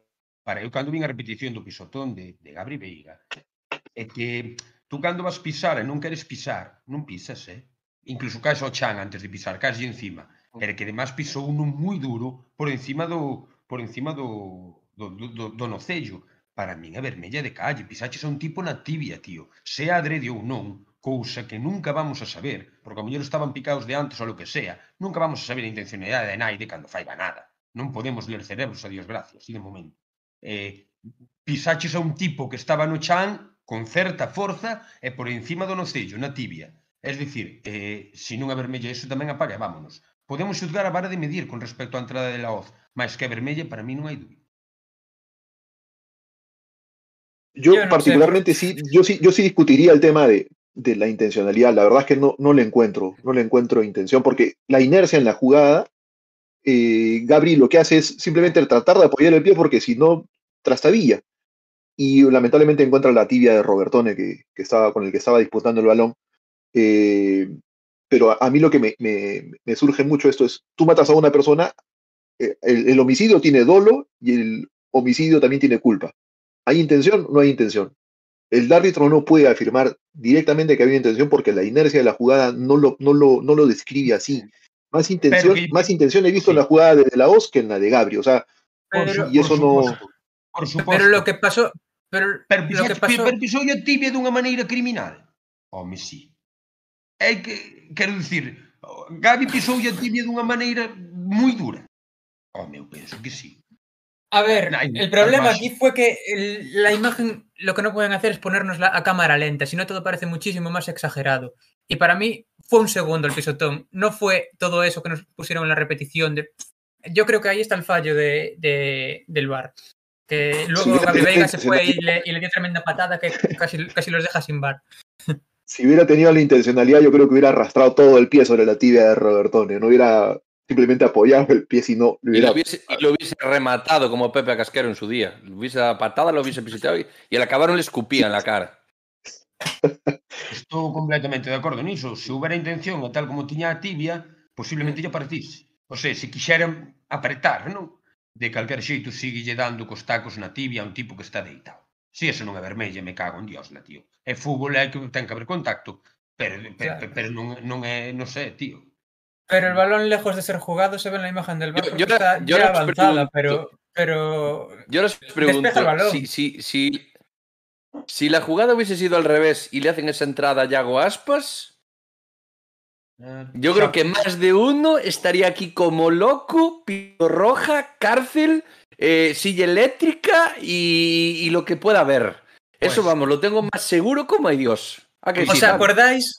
¿Os acordáis de una entrada de Nolito estando en el Sevilla a Kevin que Sí. fue completamente sin querer? Que- sí, que fue volando y le pisó con todos los tacos, pero con los dos pies, ¿eh?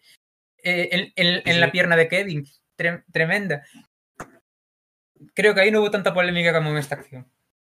Para no sé. min... E de hecho, non expulsaron. Que, eh? Iago, no, que, no, yo, no. que, que yo fixeran a Iago Aspas. Un tipo que está deitado, Iago deitado, e que veña un tipo aleatorio e o pise na, na tibia, na, o sea, na, na canela.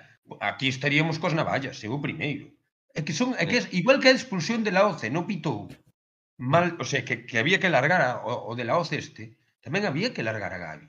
Non podemos tampouco mirar solo con gafas celtistas, que sí, pero pero neste caso tampouco podemos ser tampouco tan tan, non sei, tan rabudos. Yo Para ten- min é unha excepción, claro. Intencionalidad. Yo sí. E dalle coa intencionalidad. A intencionalidad non pode El saber problema, nunca el problema jamás. es el- el problema es que en el reglamento no pone que valorar la intencionalidad o no. Ya, El reglamento di- y en el peroné o en la cabeza, roja. El reglamento es el reglamento. Puede gustarnos más o menos, pero la realidad es que los árbitros se rigen por reglamento. Si al final el árbitro no se rige por el reglamento, estaremos diciendo, este hace lo que le sale de los huevos, vaya mierda de árbitros y demás. Para mí, estoy, estoy con AFU totalmente, o sea, le pisa totalmente con los tacos. ¿Nos puede gustar más, gustar menos? ¿Nos jode porque es el Celta? Sí. ¿Nos jode porque perdimos? Sí. Pero le pisa. Es roja. Otra cosa es la intencionalidad, que para mí, obviamente, la inten- inten- intencionalidad. Si llegas a ver, o sea, si pudiésemos juzgar, el árbitro pudiese juzgar la intencionalidad tal, pues obviamente estaríamos hablando de una amarilla naranja, ¿no? Eh, pero es roja. Lamentablemente lo que vemos ahí es que los operadores de administrar justicia en el campo no interpretan o interpretan de manera distinta dos jugadas que debieron eh, tener un mayor análisis, a mi parecer. O sea, yo creo que la de la OS, mal, mal juzgada por parte del árbitro, y la de Gabri también me parece que en ambos casos han sido mal, mal juzgadas. Debió ser lo contrario en ambas. yo estoy con Edu. Bueno, eh, dejamos ya la polémica, vamos ya con las notas del encuentro de este Almería 3, Javi, Celta 1, perdón. repasamos rápidamente el 11. Javi, Sí. hai, outra, hai outra polémica. ¿Cuál? Que non está Marcos Piedras. Eu é polo que veixo polo chat. Marcos Pedros non está porque non pode estar. Xa está. A gente tiene vida, chico. Ei, Marcos Piedras, de feito, hoxe encargouse toda a tarde das redes sociales do podcast. Outra cousa que non pode estar a estas horas, la gente tiene vida. Es decir, aquí estamos os que hecho, podemos. Creo, creo que trabajaba, ¿no? A me, Marco, no que trabajaba. Y trabaja, que estaba currando e ten que madrugar. O sea, non é, ni se fue ni está en el chat porque la gente, insisto, tiene vida. E Marcos, ainda que non creades, tamén. Pero de feito, Qué hoxe estou cabrón. currando toda a tarde po pop. Marcos Ya. Piedras tiene vida. Bueno, eso xa Bueno, vale, vamos claro. con, vamos Pero, con eh, rápido, porque aún quedan muchas secciones y el tiempo apremia. Eh, vamos con, la, con las notas del encuentro, antes de ir con las noticias y demás. El Celta que salía con Marchesín en portería, con línea de cuatro para Mingueza, Javi Galán, Unai Núñez y Aidú, con Fran Beltrán, Gabri Veiga, Carles Pérez y Óscar Rodríguez para el gol, Strand Larsen y Yago Aspas. Desde el banquillo salieron después Paciencia, Cervi, Pablo Durán y eh, Renato Tapia. Empezamos con Marchesín. Yo le voy a suspender, le voy a dar un 3. Hoy voy a ser bastante malo con las notas. 3, Marchesín. Sí, yo también, yo también un 3. 3 Yo para Marchesín. Yo un dos y medio. 3 para Marchesín. Queda como nota final. Vamos con Mingueza. Mingueza me gustó, ¿eh? Pese al partido. A mí Mingueza me... me- y eso, y, y lo dije algún día, ¿eh? que para mí Mingueza no es lateral, pero cumple muy bien. Para mí incluso está haciendo mucho mejor que, que Hugo. Y de central en Valladolid, a pesar de la debacle, a mí me gustó bastante. A mí Mingueza, ojo, Me parece, al principio lo miraba con un fichaje random rollo, mima, ¿dónde va este? Pero me parece un muy buen central y yo creo que ahora mismo está en situación tanto de suplir a Unai como de suplir a, a Hugo Mayo. Entonces yo a Mingueza eh, lo apruebo justo, pero lo apruebo. Yo a Mingueza le voy a dar un 5. 5. Yo también. 5 para Yo Oscar también. Mingueza. Vamos con Javi Galán. Dous. qué difícil. No, Javi, xa se me está has inflado. fora de forma, joder. Está fora de forma, non regate a Naide, está fora de combate. Que lle vamos a facer, chico? Un. Salía una estadística partido. por ahí de que, que llevaba cero regates en los últimos tres partidos, cuando era el que Ya. hacía más en la liga. Eh, un 3. Un 3. Sí, también un Un 3. 3. Un 3 para Javi Galán. Vamos con un Unai. Venga, empezamos con Unai, que siempre empezamos con Aidu. Un 1. Una y muy mal, sí. Un 2. De mal en Un peor. sí. Partido malo eh, del central de ex Sí. del Atlético de Bilbao. Sí, sí. Un 1 Sí, para Unai Núñez. Aidu creo que mejor que Unai, pero tampoco yo no la probaría. eh. Aidú, Aidú yo lo apruebo y de hecho para mí puede estar incluso eh, opositando al, MVP. Aidú, pues para mí Aidú, por lo menos el tío tiene garra, en salida de balón mejoró muchísimo, defensivamente para mí es lo que mejor está. Yo junto con Mingueza le voy a dar un 5. Se puso hasta de extremo izquierdo. en una jugada. Pero por lo menos se le ve carácter, cosa que a otros no se le ve. Y Aidú para mí en estos últimos años es un jugador que mejoró muchísimo en muchísimos aspectos. Y para mí está siendo de lo mejor del Celta. Está siendo lo mejor del Celta junto con Larsen y. Gabri. Está siendo de lo más destacable del Celta. Aidú, ¿eh? Aidú, que, que no lo conocía ni su prima hace tres años. Tuxe. Yo le doy un 5. Yo un 5. Un 5. Igual. Eh, Fran, Un Un 4. Tres tamén, tres. igual que Galán. Yo le doy Venga. un 3. Sí. yo le doy un 3. Más rápida soy, ¿eh? Sí, lo sí. que vas a. Gabri Veiga, voy a darle un Podíamos- 6. pero podríamos hacer ya un copia-pega. ¿Para qué nos matamos? Control C, control V. La nota final de Beltrán al final, ¿cuál fue? Tres, ¿no? Tres, tres y medio, ¿Tres? media. 3. Sí, sí, 3, 3. Se dijo Tres. 3, 3. Gabri Tres, Veiga vale. le daría un 6,5, ¿eh? Tío, se, se xogou 20 minutos. Pues eso. Pues mira, 6,5 hasta, hasta la afición del Celta le dio, lo dio como MVP en la cuenta del Celta. Es que, a ver. Un por seis. sempre. Por el gol. Sí, yo Eh, también. venga, Por el cinco gol y por los grandes minutos antes del gol, ojo. Cinco y medio. Cinco Yo sí le doy 6 eh, y medio. 6 y medio, 6, 6, 6. 6 yo le di 6,5, pero bueno. 6 para, para Seis. él. Y MVP. Para Gabri Veiga. Oscar Rodríguez, voy a darle un 1. Como si no jugase, la verdad. Pues yo no, ¿eh? Yo a Oscar no lo vi tan mal dentro de lo. dentro Yo de lo igual. A ver, estuvo mal, pero tampoco fue tal. Yo le voy a dar un 2. No, yo le doy un 5 a Igual, que Oscar. Galán, creo, igual que Galán, creo. ¿ah? En el, el- después de antes del 2 a 1 creo que fue un disparo a puerta del resto Y en el más. gol de Gabri tuvo la internada más. por banda y luego hizo lo que pudo, básicamente. Yo, yo, yo lo pruebo, Oscar, un 5. Un 2. Pero que estás No, yo le doy un Aidú, 3. Yo le estoy dando un Eh. 3 a Oscar. Un 2, un 1. eh. Un dos tamén, Eh, venga. Un 2, un 2 para Oscar. Eh, vamos con Carles Pérez. Pues yo le voy a probar un 5 también. Para mí no, mereci- no merecía ser cambiado. Y Para Sí, mí también tampoco, acuerdo. No pero- merecía. Para mí Sí. tampoco. Pero en la Carles primera eh, parte, Carles no no. hizo más que Oscar para mí, ¿eh? Pero es que Pues son jugadores diferentes. ¿eh? No puedes valorarlos igual. Oscar Ya. tiene que hacer jugar más al equipo. Carles es un tío que tiene que jugársela más. Tiene que ser más vertical, tiene que tener ese, esa chispa. Y yo creo que eh, pu- puede ser mejor o peor esa chispa, pero la está teniendo. Está, cada vez que entra, dándole algo diferente al Celta. Correcto, pero tampoco fue Para mí- totalmente efectivo. Yo, yo- para mí un cuatro y medio, Carles. Pues yo le voy a dar un, a Carles le voy a dar un 5. Lo apruebo. Un cinco vou probar. también. Pero bueno. Yo sí un 5.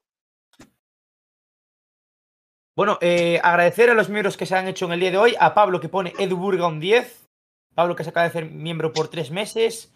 Edu Burga un 10. Y agradecer también, que antes no lo hice, a las otras dos personas que se hicieron miembros, a Skull y Jairo de SN, que también se hicieron miembros por eh, Skull creo que dos meses y Jairo un mes. O sea gracias a los tres por haceros miembros del canal. Hablando Eh, cool. Te quiero por hacerte miembro, pero valoro como a mí me da la gana, ¿vale? Un abrazo a Pablito también. Muchas gracias. eh, continuamos con las notas. Eh, Strand Larsen. Ahí Larsen sí no lo puedo probar. discreto, Yo le voy a poner un fue 4 y medio. Yo le voy a poner un 4 o 4 y medio. Yo la nota, o sea, le pongo un asterisco. Quiero decir, eh, al final, cuando el equipo se encierra atrás, no tienes balón, no generas absolutamente nada, Larsen ahí no, no puede aparecer. Yo creo que el partido al final le perjudica mucho. O sea, no es que hubiese hecho el un mal partido, pero el partido no estaba para él. Entonces, No. Muy a mi pesar, y obviamente, mira, no, no, no hizo un mal partido, pero eh, en lo colectivo le perjudica. Entonces yo voy a dar un 4. Pero bueno, si fuese otras circunstancias, probablemente la nota hubiese sido más alta. Sí, yo no sé qué nota darle, Por favor, no sé qué nota darle a Larsen, la verdad. Una duda que me dicen por aquí. ¿Ganó Lula? Vamos. Eh, ¿Ganó Lula? Eh, ha salido una encuesta a boca de urna donde dice que Bolsonaro tiene 51% y Lula 48%. Pero que en, este no mayor, ¿no? en este podcast no se de política, nunca. Empezaron a salir os resultados. Nos fala de política hasta que temos un membro que hasta que temos un membro do podcast que é no Brasil e están a bordo dunha guerra civil. O sea que relaja. Non, eh, se alguén me pode informar polo chat, que o faga, por favor. Que coño rural, non celta, suicídese. Pues seguimos con Larsen. Eh, Larsen. eh, yo vi que le volvieron a hacer una falta a la cual el árbitro pitó al revés, como siempre. Y el- por lo demás no le vi nada. ¿Qué iba a hacer? Un... Es que no tampoco vi nada de- del señor cuatro. Larsen.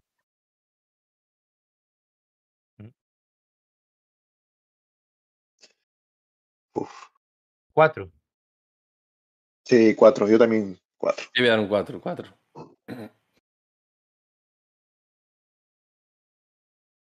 4. Cuatro para Larsen, ya Aspas. Pff, Aspas nada. Yo le voy a dar- un poquito. Aspas nada. Oye, yo es que le Un daría un 2, tres. sinceramente. Y me un quedaría tan 3 ancho. y, y gracias. Un 3 y Un gracias. eh. ¿Qué, qué hizo Yago?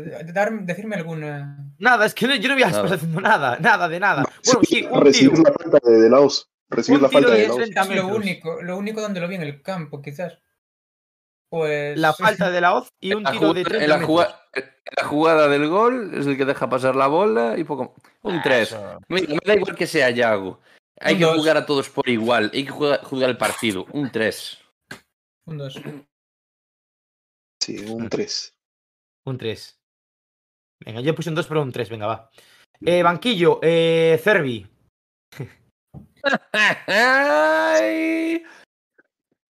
Ni por coger el rosco que tengo aquí.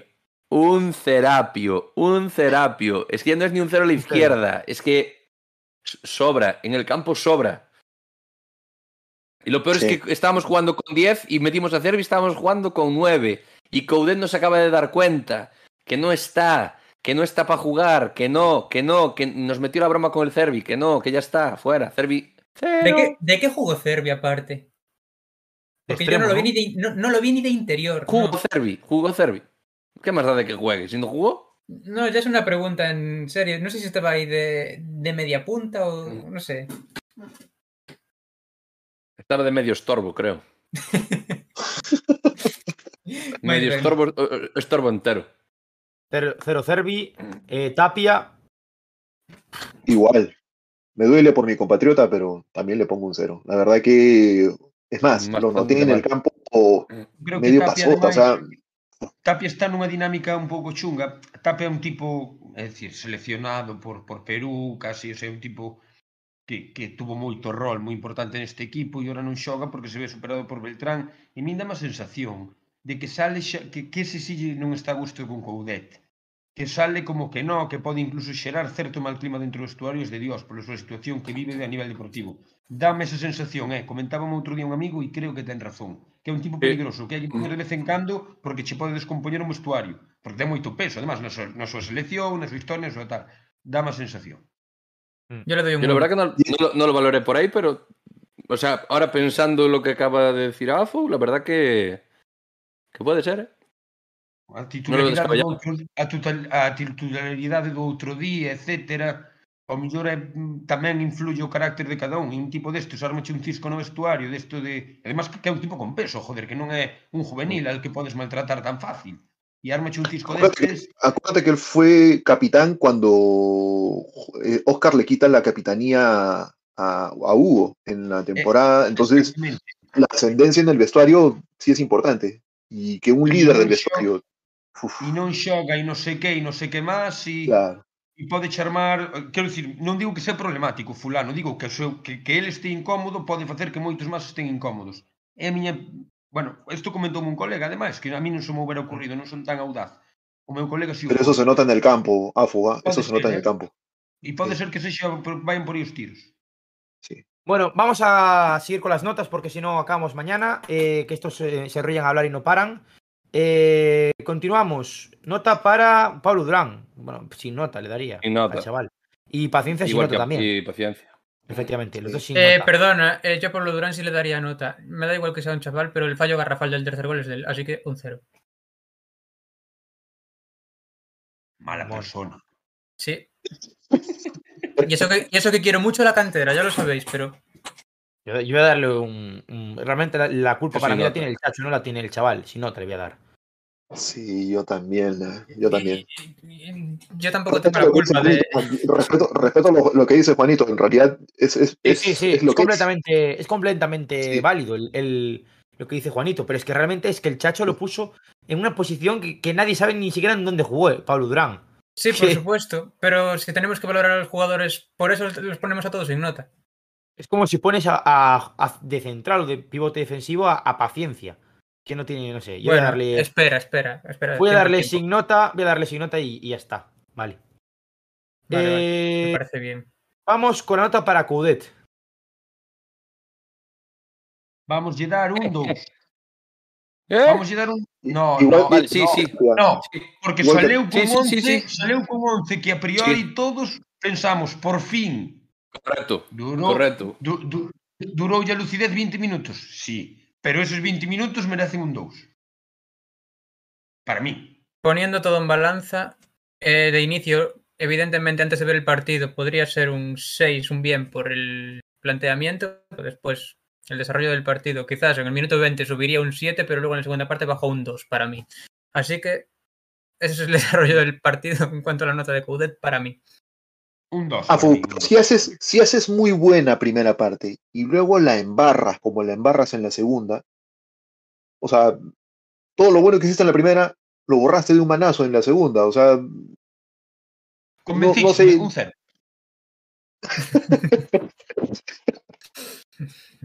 É verdad, o fútbol sí le é o, automático, ademais. Quero dicir, no, é, é, é sincrónico sempre, non diacrónico. Fala moi ben, fala moi ben, cágala, cagáchela, chico. Outra cosa, ten razón. Sí, sí, sí, é certo. Sí.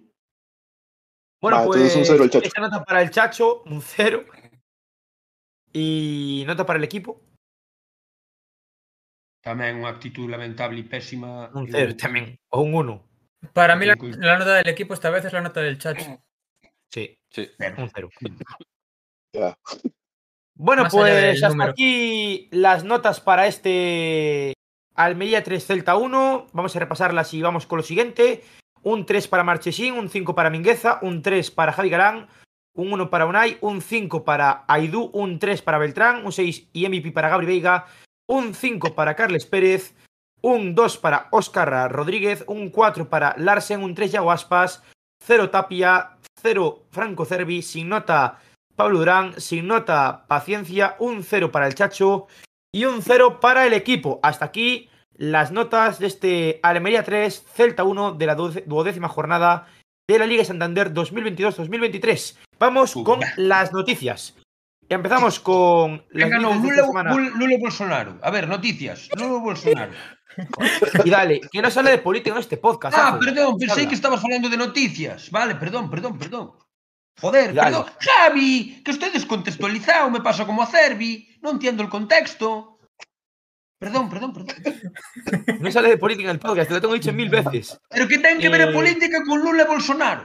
Hombre, pues ¿cómo que no? Las, ele las elecciones de Brasil. De... É que ten que ver eso co Celta? Pues nada, nada, que no tiene nada que ver. Por eso vamos con las noticias de esta semana en Conclave Celeste. Vamos ah, allá. Afu, afu, ah, afu. Ah, ten razón, ten razón, confundidme, perdón. Bueno, pues vamos con las noticias. La primera noticia que tenemos que hablar es que Luca de la Torre estará tres semanas de baja por una lesión muscular. Es una de las bajas que tenemos en la enfermería celeste. Ahí está la lesión del jugador estadounidense, que es duda para el Mundial. La segunda es que eh, la visita del Celta a Murcia en Copa ya tiene fecha y hora. Será, pues, eh, si no me equivoco, ese sábado a las 4 de la tarde, ¿no, Juanito? Día 13. Día 13 a las 4. O sea que bueno, eh, será en Cartagonova, en el estadio del Fútbol Club Cartagena, ese encuentro. Bueno, será el partido entre el Club Deportivo Algar y el Real Club Celta de la primera ronda de la Copa del Rey. La siguiente es que Gabri Veiga ha entrado entre los 55 seleccionados para bueno, la lista previa de la selección española para el Mundial de Qatar, pero bueno, ya se ha encargado el señor del Cerro Grande en quitar las pocas opciones que tenía para que Gabri Veiga fuese al Mundial, ya que en principio le caería la sanción de dos partidos. A no ser que marque cinco goles contra el Algar, yo lo veo complicado que Gabri vaya al Mundial y que tendrán que lesionar- lesionarse muchísimos jugadores, o sea que bueno. Yo creo que eso, eso lo ha puesto Luis Enrique con la finalidad de dejar a un lado el de- la discusión de la, presen- de la no presencia, digamos, de la presencia de Iago Aspas para un poco compensar, pero no sé, me parece que es un, eh, un tema aí medio... Luis Enrique vai con unha valla, me refiero, pom, eh, non é de excusas. Se o convocou, ou sea, se dixo nesa prelista que non vai convocar, pero se que este na prelista é porque lleveu cousas. Luis Enrique non é ningún idiota. E ademais non ten medo. E iso dice xo calquera que entrenou con Luis Enrique. Temos feito entrevistas a xente e tal, que é o mellor adestrador que tuveron, bla, bla, bla, bla, bla. O mar xendo de aspas. Tiene, tiene, tiene actitudes que dicen lo contrario, ¿ah? o sea, sí, tiene, tiene, puede ser muy pragmático, pero tiene actitudes que lo dejan a veces un poco, no sé, Sí, muy, muy en la... Pero é moi práctico, non creo que por contentar a afición do Celta o meta na prelista. Mete na prelista porque o tipo ve que Gavi vale. O cual vemos moitos. Sí, eso sí. Sí, sí, está claro. Eh, siguiente noticia. eh, bueno, Hugo Mayo, antes de, de nada, Hugo Mayo que va a estar eh, lesionado durante también tres semanas. Ha tenido una lesión bastante severa, una creo que una rotura, ¿no, Juanito? Una rotura muscular, sí. en el- en Sí, el una rotura muscular femoral. en el sí, bíceps femoral. Eh, y bueno, pues estará de baja también tres semanas, por tanto, en principio, de grado 1. Rotura fibrilar perde de grado mundial, 1. Outro que non chega para o Mundial a tempo. Cago na puta. Yo creo que era complicado que no que fuese el mundial de Hugo Mayo, pero bueno, eh, desearle la mayor eh, de las recuperaciones tanto a Luca de la Torre como a, Hugo Mayo, que están ahí en el parte médico. Y, bueno, eh, la siguiente es que el Celta B cae en el foso del Castilla, el equipo de Claudio Giraldez que se adelantó con un golazo sensacional de Miguel Rodríguez, pero el equipo de Raúl González Blanco al final con dos zarpazos, porque realmente fueron dos zarpazos los que tuvo, uno con polémica, el del empate, acabó llevándose el partido en el estadio Abanca Balaidos y el Celta B que también eh, ha caído este fin de semana y el Celta C ha empatado 0-0 ante el Barco. O sea que este fin de semana no ha habido noticias positivas. Bueno, el juvenil que ha ganado.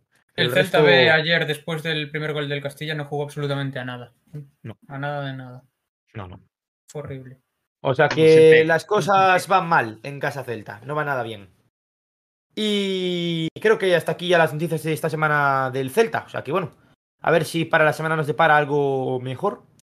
Y vamos ahora ya con el rival directo de esta semana. Por cierto, a punto estuve de acertar la porra. Eh, Isma, no sé si ya has puesto la, la clasificación. Ahí está. En la clasificación de la porra, yo soy primero con dos eh, puntos, Juanito segundo con uno, también Fer con uno, Gonzalo con uno y Emi con uno. Siguen con cero Abdón, Afou, Edu, Isma, Marcelo, Abel, Diego, Marcos, bueno, Raúl que no está ni siquiera en el podcast, pero sigue ahí, y Pablo. Eh, vamos con el rival directo que será frente a Club Atlético Osasuna Eh, este próximo que sábado. Entendemos, que entendemos de fútbol non acertamos resultados. Por eso, voy yo, por eso yo voy primero, porque no de fútbol. Vamos con el rival directo de este próximo partido de la decimotercera jornada entre Celta Osasuna, sábado 5 de noviembre ya. Entramos en el penúltimo mes del año. A las seis y media de la tarde en el Estadio Banca Balaidos, partido que será eh, retransmitido por la Liga por Movistar. El Osasuna, que es séptimo clasificado de la Liga Santander, aunque ahí ponías esto, es séptimo. Eh, derrota, derrota, victoria, empate, victoria para el equipo de Yagoba Arrasate. Y eh, sí, es verdad. Tiene razón, razón, Alberto Fernández. El Celta C no empató contra el Barco. Empató contra el Barco la pasada jornada. Esta fue ante el Payosaco Hierros, el empate del equipo de Serdan Basetic. Continuamos ahora sí con el rival directo. Perdón. ¿Cómo, ¿Cómo, se llama el equipo con el que jugó el Celta C? Payosaco Hierros. Dios. ¿Qué significa eso? Payosaco. Disculpa mi, igno disculpa mi Eh, ignorancia. no, no lo sé. Creo que sí, tío. É, é toponímico, non é Sí. non significa nada necesariamente. Que significa, non sei, Idea, idea. Madrid. Sabes? Ahora Lugar. sí, eh, continuamos con el rival directo de ese Celta Osasuna. Como decía, el sábado 5 a las 6 y media en Balaidos, Movistar La Liga. Eh, sexto, clas- sexto clasificado los Osasuna. Y jugadores destacados, el Chimi Ávila, cuatro goles lleva el delantero argentino. Asistencias, Ez Abde, jugador cedido por el Fútbol Club Barcelona, dos asistencias. Y en cuanto a por tres imbatidas, dos Son Sergio dos. Herrera y eh, dos eh, Aitor.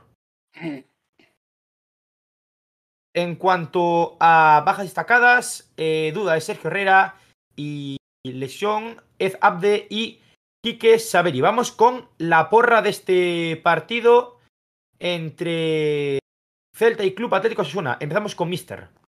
Tu porra, Mister.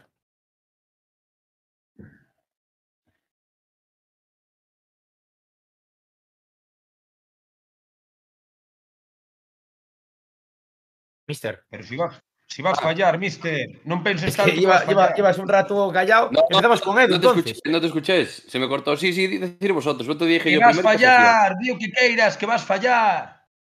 Porque Venga, va. Eh, jugamos en Balaídos. Perdemos 1-3. No, 2-3, 2-3. Yo voy a decir que ganamos 2 a 1, venga. Por Yo perdemos 2-3, do- dos goles de Cervi. Yo que, perde- yo que perdemos 1-4, ya por la estadística. Yo que nos vamos a arrastrar en el partido y vamos a empatar 1 a 1. Con gol de los 89 minutos de Aidu. Apu. Yo creo que vai haber moi bon ambiente en Balaídos. Estou completamente convencido. Creo que o equipo vai decir, vale, somos unha banda armada, pero de vez en cando temos que demostrar que disparamos. Así que é posible que contra os Osasuna se den esas circunstancias.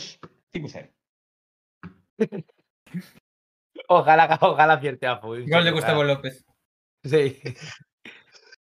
Bueno, pues hasta aquí el rival directo. Y antes de finalizar, quiero agradecer, como siempre, a nuestros sponsors, a infocelta.com, que es una gran eh, eh, bueno, web donde podéis conocer toda la información del conjunto de. Tenéis muchísimos wallpapers y demás. Y, y os recomiendo ¿Cómo que qué? visitéis a, a infocelta.com, muchos fondos de pantalla, ¿Qué? muchas fotos. Y todo- qué? Gol Wallpaper, wallpaper. Wa- wa- wa- Wallpaper. Rompe 100 pipers. Sí. Piper, gaita. Cien pipers, ¿qué- qué- cien- qué cien é gaiteiros. Cien- Cien gaiteiros, Afo, isto? en galego. Perdínme aí. Eso, eh, podéis, eh, podéis entrar en la página de infocelta.com, que es una gran eh, página y cuenta de información del Real Club Celta. No tiene ningún tipo de desperdicio, de verdad os lo recomiendo muchísimo. Infocelta.com. También darle las gracias a Bruno de Rock Barbers, la barbería, la mejor barbería de la provincia de Pontevedra, en la Rúa, Can- Rúa Méndez Núñez 6 bajo Cangas.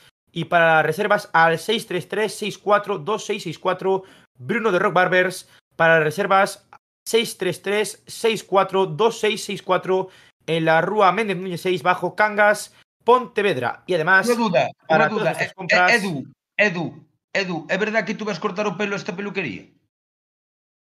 Cuando vaya para allá, sí, me voy a cortar ahí. en Bruno de Rock Barbers. Vas habitualmente, digo. Sí, No, no. claro que sí. No, Ah, sí, vale. sí, sí iría todavía. No, ahorita no necesito, pero sí. Cuando vaya, sí, de todas maneras. Se quedó cojonudamente, ¿eh? A ver si vas tú también, Afo, que te hace falta un corte de pelo, ¿eh? Con Bruno. Pero que coño me vai facer falta un corte de pelo? Vosotros confundidesvos co pelo. Eu non corto pelo, sabedes por qué? Porque o teño. A ver, se si podedes dicir o mesmo coa miña idade. Yo no. Sí. Ponen por aquí Bon Model. Bon Model siempre está ahí para meter la pullita, tío. Aprovecha, Javi, que antes no tenías esas entradas. Hace un año. Qué tío, eh? le encanta meter la pullita. Y ponen aquí que, que te tenemos envidia, Afo. Hombre, eu teño un, un pelazo, envidia, chaval. Pelazo, eu teño un pelazo. Vaya pelazo tienes, Por que vou cortar se si teño bon pelo? Que necesidade teño de cortalo? Tamén considero que peinar hijos de puta, por eso poño un sombreiro. Pero, Hombre. en fin, eh, son contradicións que ten cada un. En fin. Eh... sigue. Yo, tam- yo también te quiero, Alberto Fernández, te quiero muchísimo.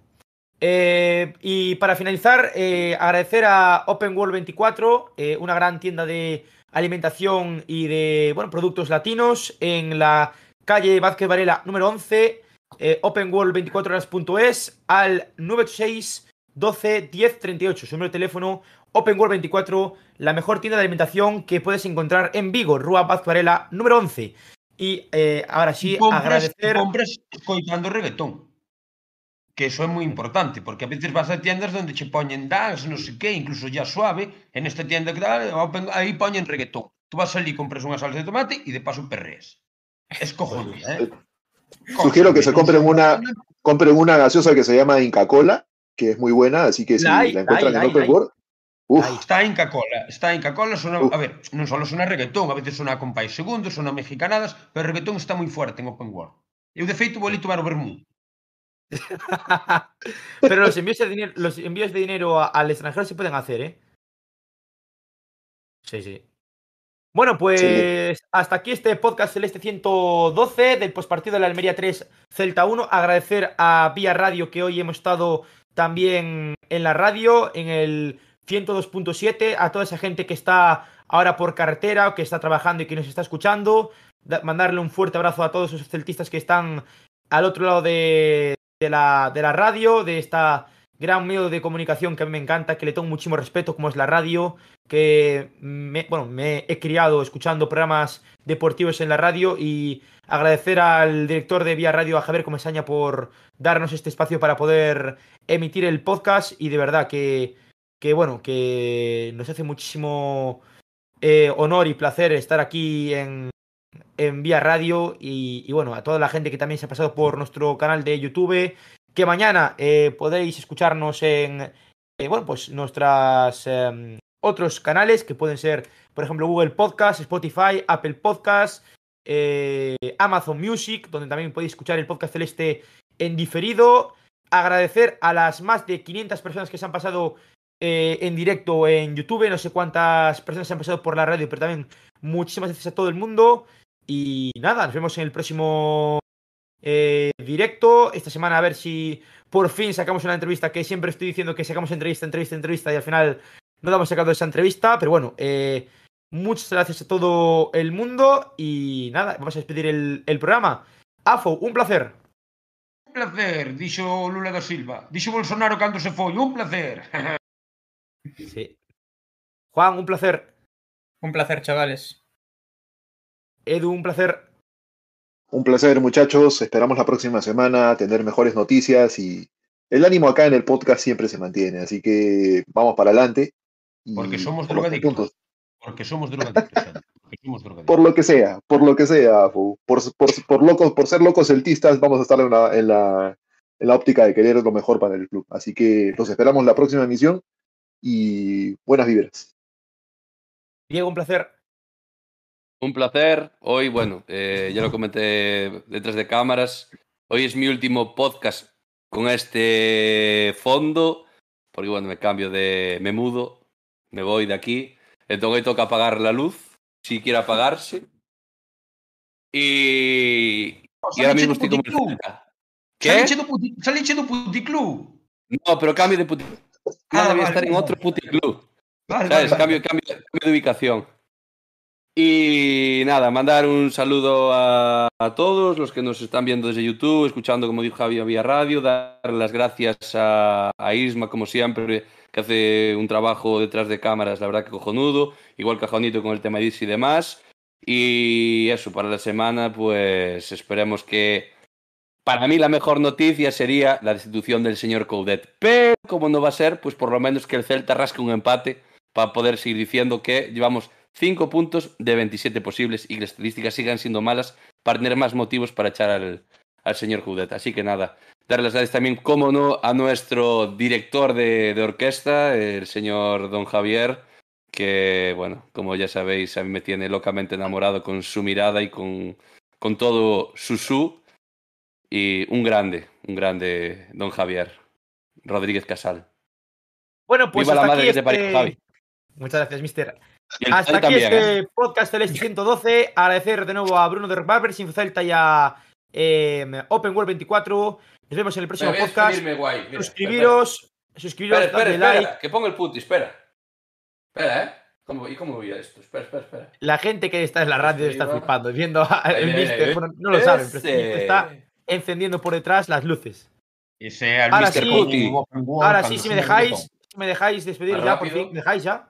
Espera, espera, espera, espera. No, no, no, no te dejo. Ahora más rápido, mira, mira. Este. Bueno, Está en la radio. Mister está facendo capullo. Está haciendo, está Sí, haciendo el bueno. capullo. Está haciendo el capullo. Ya, cállate, ya, cállate una vez, que quiero despedir el directo. Ya Aquí te un chapazo un día de estos. Pues venga, empieza, venga. Acaba. Eh, Oh. Nada. Hasta aquí este podcast del 112. Eh, agradecer a los patrocinadores, a Infocelta, a Bruno y a eh, Open Wall, a Vía Radio, a Isma que está en el control como siempre.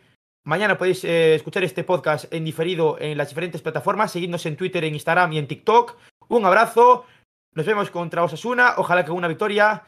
Buenas noches y a la Celta. Chao. Chao. chao. chao.